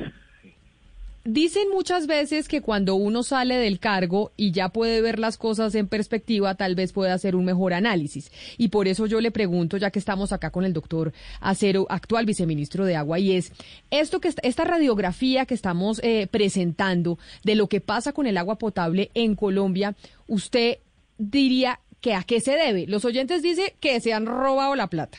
Entre otras cosas, dice el viceministro que también hay un problema de atomización de los operadores y eso ha generado pues que el servicio no sea, eh, no cubra el 100% del territorio. Usted que estuvo en esa cartera, que nos dice que a qué obedece? Bueno, eh, varios comentarios. Yo primero me siento muy bien sucedido por el viceacero. Creo que creo que ha hecho una, una gran tarea y creo que ha dado continuidad a lo que se le debe dar y ha traído también ideas nuevas refrescantes. Yo creo que yo comparto bastante el diagnóstico que él ha hecho. Yo simplemente quisiera agregar eh, para entender el problema varias cosas. Y es que uno puede llegar a construir infraestructura eh, que dé el servicio de dos maneras. ¿sí? O consigue quien la haga y la cobra en tarifa, ¿sí? Eh, cuyo resultado, digamos, para las zonas más pobres es que la tarifa se vuelve impagable. ¿sí? Y por eso no hay inversión privada y por eso no, no, no, no hay esos indicadores de cobertura universal que quisiéramos o la hace, digamos, a través del Estado, y el Estado no es solamente la nación, sino también son los, los municipios y departamentos. ¿Qué es lo que pasa? Y, quiero tocar el tema de la última milla. Llevar servicio de acueducto a, comunidades rurales por cada usuario que uno quiera, o cada familia que uno quiera conectar, eh, entre más alejada esté, puede costar tres veces más de lo que puede costar una inversión a nivel rural. Sí, entonces cuando uno está en la silla que tiene hoy en día el, doctor Acero, pues tiene que tomar decisiones muy difíciles, muy difíciles en términos de, de si uno prioriza los escasos recursos que hay, porque este ha sido un sector que no es rico, digamos, en, su, en sus presupuestos, entre llevar agua a un mayor volumen o llevar agua a las comunidades más lejanas. Tal vez la política ha sido tratar de compensar, de compensar. ¿Qué es lo que pasa? ¿Por qué se nota tanto la diferencia? Porque en las ciudades pues normalmente se tienen operadores más consolidados que hacen eh, su operación de manera técnica, que hacen sus mantenimientos, que hacen sus reposiciones. Y las zonas alejadas o los municipios que tienen operadores débiles son operadores que o no operan bien en, los sistemas. Eh, hay muchos, muchos casos de, calidad de agua eh, que son por básicamente porque no prenden la planta de tratamiento, porque no tienen con qué pagar químicos, porque nadie sabe cómo, cómo operarla y esos sistemas se han ido deteriorando cada vez más, entonces la acción del Estado se ve como sombreada. Pero esa podría ser la explicación y yo le pregunto, ex viceministro Carrillo, ya que usted estuvo en el gobierno de Juan Manuel Santos, lo que, lo que nos dice Fernando Ramírez, un oyente que los está escuchando, que dice Juan Manuel Santos inauguró la planta de agua en Buenaventura y aún siguen esperando al menos una gota de agua en esa ciudad. Entonces, esto que usted nos explica es la explicación, por ejemplo, para ese caso puntual que nos dice Fernando Ramírez, quien lo escucha. Yo creo que tiene mucho que ver, pero también, también otra cosa que vale la pena explicar, es que cuando uno hace macroinversiones en agua como esa planta, uno la tiene que diseñar para 30 años, ¿sí? Entonces, y, y, y en este servicio de acueducto alcantarillado no sirve de nada hacer medio acueducto, pero sí toca ir avanzando paso a paso. Entonces, eh, hay mucha gente que criticaba, venga, ¿por qué hacen la planta y no hacen las redes? Sí, pues ojalá hubiera plata para todo eh, casi que la, la, salida de Buenaventura, y, y eso yo, yo, no lo escondo, o sea, este es un sector que ha sido víctima de la corrupción de, de muchos niveles históricamente. Y creo que en eso eh, las políticas y los controles han mejorado, han mejorado bastante, pero en Buenaventura se robaron el acueducto una o dos veces. Que vamos, que vamos a lo que decimos, que también uno de los problemas es que se roban los acueductos una, dos, tres, cuatro y cinco veces. De acuerdo. Y, pero también, también pretender que eh, el Estado, digamos, hace una inversión gigantesca en tubos, en plantas, en todo, y si el operador no va a responder, pues e, esa inversión no la, no la, no se beneficia eh, las personas. En, allá en Buenaventura hay unos problemas sociales y hay, no sé, creo que se han metido alrededor de 200 mil millones en los últimos cinco años. ¿sí? Eh, ha aumentado, digamos, la continuidad de una cifra que sigue siendo, digamos, paupérrima en términos de que pasar de cuatro horas a seis horas, pero eh, hay un plan, digamos, que debiera darle continuidad para que la ciudad se comporte como las demás ciudades y como lo que merecen todos los ciudadanos de, de Colombia, pero ha sido muy difícil, ahí hay temas culturales, hay temas, digamos, eh, muy difíciles también de la comunidad que a veces, a pesar de que están los recursos, son ellos mismos los que se oponen a la, a la solución. Creo Pero, que ex, ex, viceministro, permítame porque quiero que usted escuche y también el, el viceministro Acero que escuche lo que dicen los oyentes, Gonzalo, porque los oyentes además están sintonizados en decir que eh, el agua es un recurso ambiental que determina, mire, la salud, el desarrollo económico, la seguridad alimentaria, es decir, el agua es fundamental para la vida. Y acá estamos viendo como en muchos sectores la maneja eh, cualquier, eh, cualquier privado y ni siquiera se le está llevando el, el líquido a algunos municipios, Gonzalo. Y algunos oyentes, Camila, están contradiciendo al viceministro con información o con la información que él nos acaba de dar.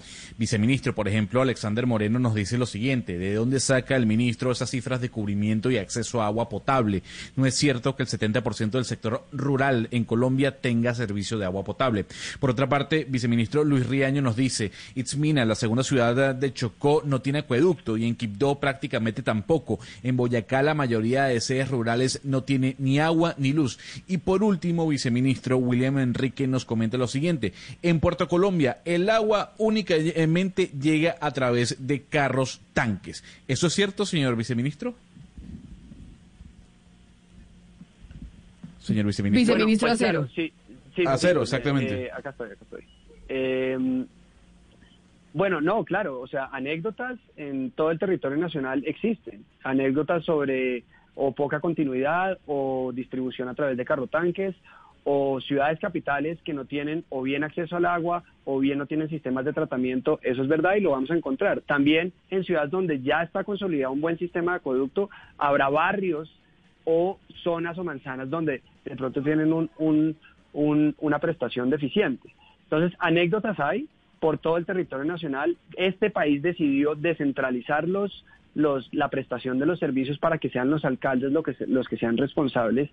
Y lo que nosotros eh, consolidamos a través de la superintendencia y las políticas que tenemos es en función de esos números que le digo que igual son bastante confiables. O sea, no, acá no tenemos, tenemos un problema de información a nivel rural, pero no tenemos un problema de información a nivel, a nivel urbano.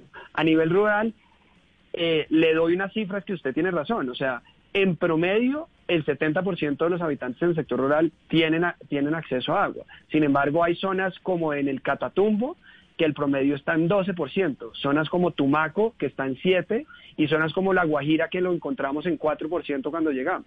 Entonces, en ningún caso la idea es esconder esos números, pero lo que sí tiene que hacer el Estado es tratar de modificar esa forma en la cual estamos trabajando ahorita, que es demasiado atomizado que esto es algo que queremos corregir y enfocarnos y focalizar los recursos, pocos recursos que nosotros tenemos en este sector para llegar a esas zonas. Por eso tenemos un proyecto especial para Tumaco, por eso tenemos Guajira Azul para toda la Guajira. Vamos a pasar del 4 al 70% de cobertura en las zonas rurales de la Guajira. Tenemos un programa con la cooperación española para 11 municipios del Chocó eh, que ya estamos asegurando que tienen un acueducto, eh, por lo menos en su casco urbano. Entonces, lo que el Estado tiene que hacer y también los medios y, lo, y, la gente es eh, seguir pidiendo que, que podamos priorizar esto dentro de, de las inversiones que tiene el gobierno nacional y que además y, y no Pero, pero, vice, la pero viceministro, venga, yo le pregunto una cosa, ¿cómo que seguir pidiendo nosotros desde los medios y desde, Claro. y desde la No, pues, ciudadanía, todos, no. cómo no se prioriza eso en los planes de desarrollo? ¿Cómo no se prioriza en los planes de desarrollo que el agua tenga que ser lo, lo fundamental para cualquier ciudadano en el país? O sea, ¿cómo que nosotros seguir pidiendo, seguir pidiéndole a quién? Si eso es la función que tienen preci- precisamente en el Ejecutivo y cuando se pasen los planes de desarrollo, el caso fundamental o lo primero que deberían pedir es el agua. No, no, no, tiene, a ver, tiene toda la razón. Creo que me, me, me expresé me expresé mal de, de seguir pidiendo. O sea, el tema, lo- mi, mi mensaje es que eh, estamos de acuerdo y, y obviamente yo estoy yo soy el que estoy sentado acá sobre sobre la ejecución y de la y de la asignación presupuestal que, que, hacemos en el gobierno para este sector. Eh, lo que estoy diciendo es que este sector tiene diferentes fuentes de financiación. Las diferentes fuentes de financiación vienen o por el presupuesto nacional o por el presupuesto asignado también por los municipios y regiones o por el presupuesto del SGP o también las inversiones que tienen que hacerse a través de las de los eh, operadores, ¿sí? Entonces, el tema es que la exigencia a través que se hacen eh, muy bien, como usted lo dice, en las discusiones de los planes de desarrollo, es eh, poder entre todos eh, asegurar que esas, eh, que esas inversiones son priorizadas. Eh, es que esta- estamos, estamos digamos, en, en- un, en un país que yo estoy completamente de acuerdo con usted, que es que no deberíamos estar teniendo esta discusión. Y lo que yo siempre digo en todos los foros, eh, tenemos que, y a todos los alcaldes y a los gobernadores, si no priorizamos inversiones en este sector, vamos a llegar al 2030, Pero- que en teoría pero, vamos a llegar siendo un, un, un, un país de ingreso alto con unas disparidades tan grandes eh, en servicios básicos. Entonces, esto lo comparto y lo que digo es que acá el Estado, el Estado son, el Estado es la ciudadanía, ¿sí? No es que nos sentemos nosotros, sino el Estado es, y, y por eso digo que los veo es como equipo es, vamos, este tipo de debates sobre la atomización de los operadores, sobre la designación de recursos públicos, sobre la forma en la cual llegamos a, a las zonas rurales y sobre la priorización de las inversiones, las damos acá y más que una contraparte, y por eso digo, es el llamado es de todos, de los medios, de las de las organizaciones, del gobierno, para poder eh, hacer... pero eh, y concentrémonos ahí este en esa priorización de inversión, concentrémonos en ese punto de priorizar inversión. En este momento estamos en una coyuntura especial, estamos en una pandemia donde se debería asegurar por lo menos que los hospitales y las clínicas tengan eh, el servicio de agua. Eso es eh, lo mínimo que se debería estar eh, digamos, garantizando en este momento. Pero ahora estamos discutiendo esto porque hay una necesidad adicional y es que las escuelas para el retorno al colegio, para que no se profundice esa inequidad, también haya eh, ese servicio de agua. Entonces, la pregunta es, ¿cómo se está priorizando en este momento la inversión de agua? De cómo, de cómo se va a distribuir el agua, tanto para servicio médico, cómo se ha hecho con servicio médico, es decir, acciones especiales en esta coyuntura, uno en servicio médico y ahora con esto que estamos discutiendo para escuelas e instituciones educativas. Bueno, lo que uno de los, de los temas que nosotros y de las medidas que nosotros eh, sacamos durante la emergencia, porque acá hay dos aproximaciones, o inversiones de largo plazo o cómo respondemos ya para que, por ejemplo, estas instituciones tengan algo. Nosotros una de las cosas que hicimos desde el principio fue flexibilizar las fuentes de financiación para la respuesta a la emergencia. La respuesta a la emergencia, pues, se canalizan a través de los comités de gestión del riesgo, la Unidad Nacional de Gestión del Riesgo, pues, en función de pues hay todo un sistema de que si se declara no calamidad pública a nivel municipal, a nivel departamental, pues empiezan a canalizar y abrir inversiones a través de, este- de diferentes mecanismos. Nosotros permitimos, por ejemplo, que a través del SGP se canalizaran más inversiones para, para mm, eh, suministro a través de carro tanques.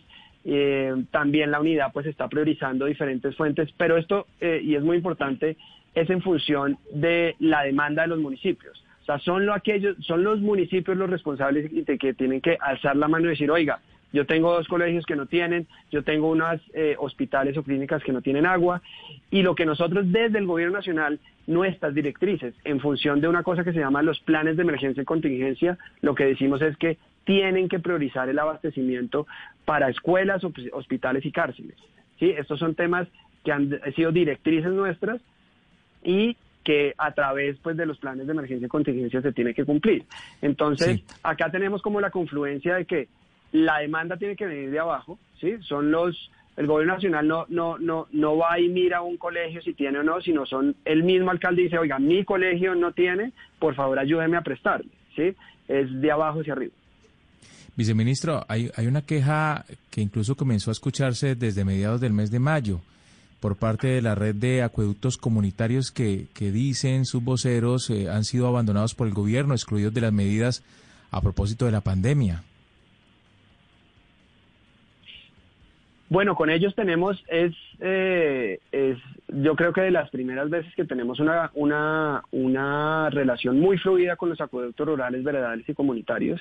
Tenemos una mesa de trabajo eh, mensual eh, y en, últimamente eh, casi que semanal desde que empezó la emergencia. Esto desde que lanzamos el programa Agua al Campo hace ya más de año y medio en Armenia. Y una de las medidas que ya salió anunció el presidente Duque y el ministro Malagón hace dos días en televisión nacional fue que por primera vez, como les mencioné anteriormente, va a haber un subsidio directo para los acueductos rurales. Son más de 1.640 quienes están registrados en la Superintendencia de Servicios Públicos, a quienes ya se les habilitó esto. Vamos a iniciar para la facturas. Digamos, ellos tienen una estructura tarifaria diferente a las ciudades, pero para las cuotas eh, que, se pagan en eh, nuestras familias campesinas y la gente que habita en el sector rural, eh, habrá un alivio entre 12.400, en promedio 12.400 pesos por usuario y allá se paga entre 10 mil y 20 mil pesos. Estamos hablando que podemos cubrir eh, entre un 60, en promedio 60-80% de esos costos para que los acueductos rurales tengan la caja necesaria para operar. Y lo más importante es que vaya aquí a diciembre. Y lo más importante es que esta va a ser desde mi punto de vista, lo que estamos trabajando eh, con el equipo es para que sea una plataforma de constante canalización de subsidios ya no para cubrir costos operativos, sino también para hacer intervención en infraestructura en el futuro. Viceministra Cero, pero mire, uno lo escucha a usted y realmente hay, hay cosas que no cuadran. De verdad se lo digo y se lo digo con todo el corazón, viceministro. Mire, eh, hay una decisión del gobierno nacional de reabrir eh, los colegios a partir del primero de agosto, las escuelas. Y estamos viendo una realidad que es dramática, que es que no hay agua potable en muchísimos eh, municipios y escuelas de Colombia. Entonces uno se pregunta, viceministro, cómo una decisión, una decisión de, ese, de ese nivel, de ese calibre, por parte del gobierno nacional, se estrella con una realidad y seguimos escuchándolo a usted diciendo que, por ejemplo, tienen que ser los municipios del país lo que tienen que decirle al gobierno, mándenos carrotanque, mándenos cualquier cantidad de cosas. Entonces, viceministro, ¿Cómo se toma una decisión de esa trascendencia cuando está en juego, viceministro, usted lo sabe mejor que nosotros, la vida de los niños, la vida de sus familias y se estrellan con una realidad que es que no hay agua potable en muchos municipios de Colombia? ¿Cómo explicar eso, viceministro Acero?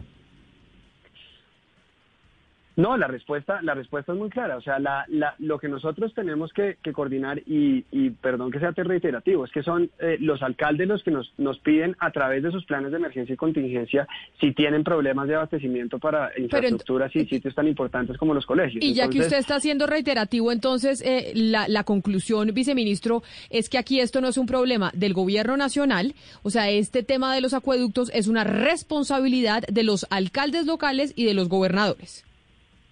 Es una responsabilidad de todos, es una responsabilidad en la cual las demandas siempre vienen de abajo, o sea, la decisión de la, de la descentralización en el 91, que la responsabilidad recae en el alcalde, ¿sí? Y el alcalde decide cómo es la mejor forma de prestación eh, y de canalizar inversiones. Una de las formas de, que él puede decidir es pedirle al gobierno nacional que lo apoye con, con financiación, con distribución de carotanques a las zonas rurales, con esquemas diferenciales de prestación. Ellos deciden y en función nosotros también de una política pero, pero general para todo el país, focalizamos inversiones. En este punto, en este punto específico, en e, un minuto, en este, en este tema específico sobre los, los, los colegios, lo que nosotros en, en la red, en, en la red de escuelas, lo que los alcaldes nos tienen que decir y si tienen problemas y dónde tienen problemas de abastecimiento. Y, y seguramente eh, la, la, por ejemplo, el ejemplo que usted daba, eh, Camila, de la gobernadora Elsa, pues ella tiene ese diagnóstico y como tiene una, tiene una infraestructura, perdón, una, una institucionalidad que, eh, digamos, comparado con el resto del país, puede responder seguramente ella va a movilizar sus recursos internos del departamento pero, viceministro, para poder perdóneme, que, ¿Mm? perdone que le interrumpa en esa parte, viceministro, y, y mire, quiero ser insistente en esto la realidad es que no hay agua potable. El, ¿Qué indican los protocolos? Que son los que, los que, con base en los cuales el gobierno toma decisiones como esta de reabrir escuelas a partir del primero de agosto. que el lavado de las manos es fundamental para garantizar la vida de las personas. El protocolo que se está aplicando en el tema de la, para, para, para cuidarnos de la pandemia del coronavirus. Pero si no hay agua potable en las escuelas, si no hay agua potable, los niños, las escuelas no disponen del agua potable, ¿cómo vamos a cumplir con lo más elemental que es eso? A eso me refiero yo cuando le estoy preguntando por qué el gobierno toma la decisión de abrir, de reabrir a, primer, a partir del primero de agosto, pero ahora dice usted que es que son los municipios los que tienen que decirle al gobierno qué tipo de necesidades son las que tienen. No, eh, mejor dicho, yo, yo también con el corazón, yo no veo una contradicción en las decisiones que está tomando el Ministerio de Educación con la realidad del país. Digamos que las, los problemas estructurales eh, que son el acceso, por ejemplo, en zonas en zonas eh, o en barrios informales o en zonas dispersas, eh, pues en este momento es una realidad y para eso pues hay, hay, hay programas de, largo plazo.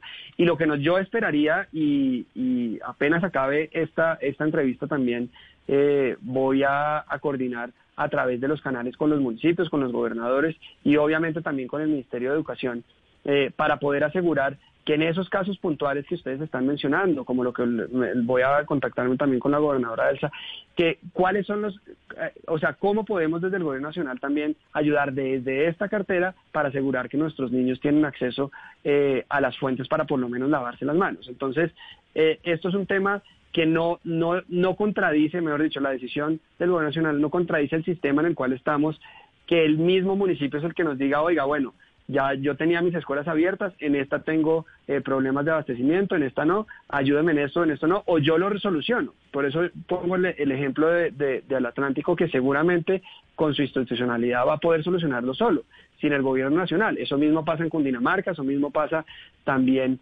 en, en Boyacá, eso mismo pasa eh, también en Medellín y Antioquia. Entonces, eso es eso a lo que me refiero es que el sistema como está concebido y como lo concebimos todos los colombianos desde la Constitución del 91 es así de la forma en que responde. ¿sí? Pues, que obviamente nos falta nos falta mucho. Yo sé que ahí viene su, comentario que pues no estamos respondiendo de la, de la forma que es, pero sí hemos avanzado mucho.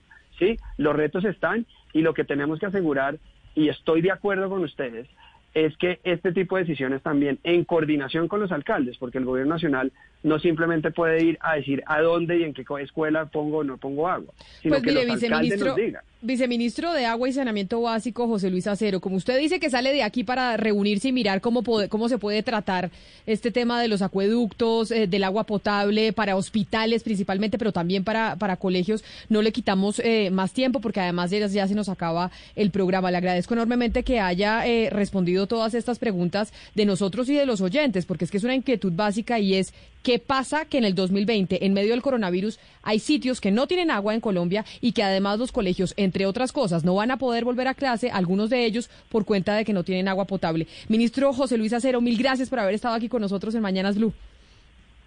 No, muchas gracias también Camila por abrir este espacio, Oscar, Hugo Mario, Ana Cristina. Eh, vuélvanme a invitar porque para mí pues es un placer tener estas conversaciones con ustedes. Un abrazo para todos. No, a usted lo volveremos a invitar. Y ex viceministro de Agua y Saneamiento Básico, eh, Jorge Carrillo.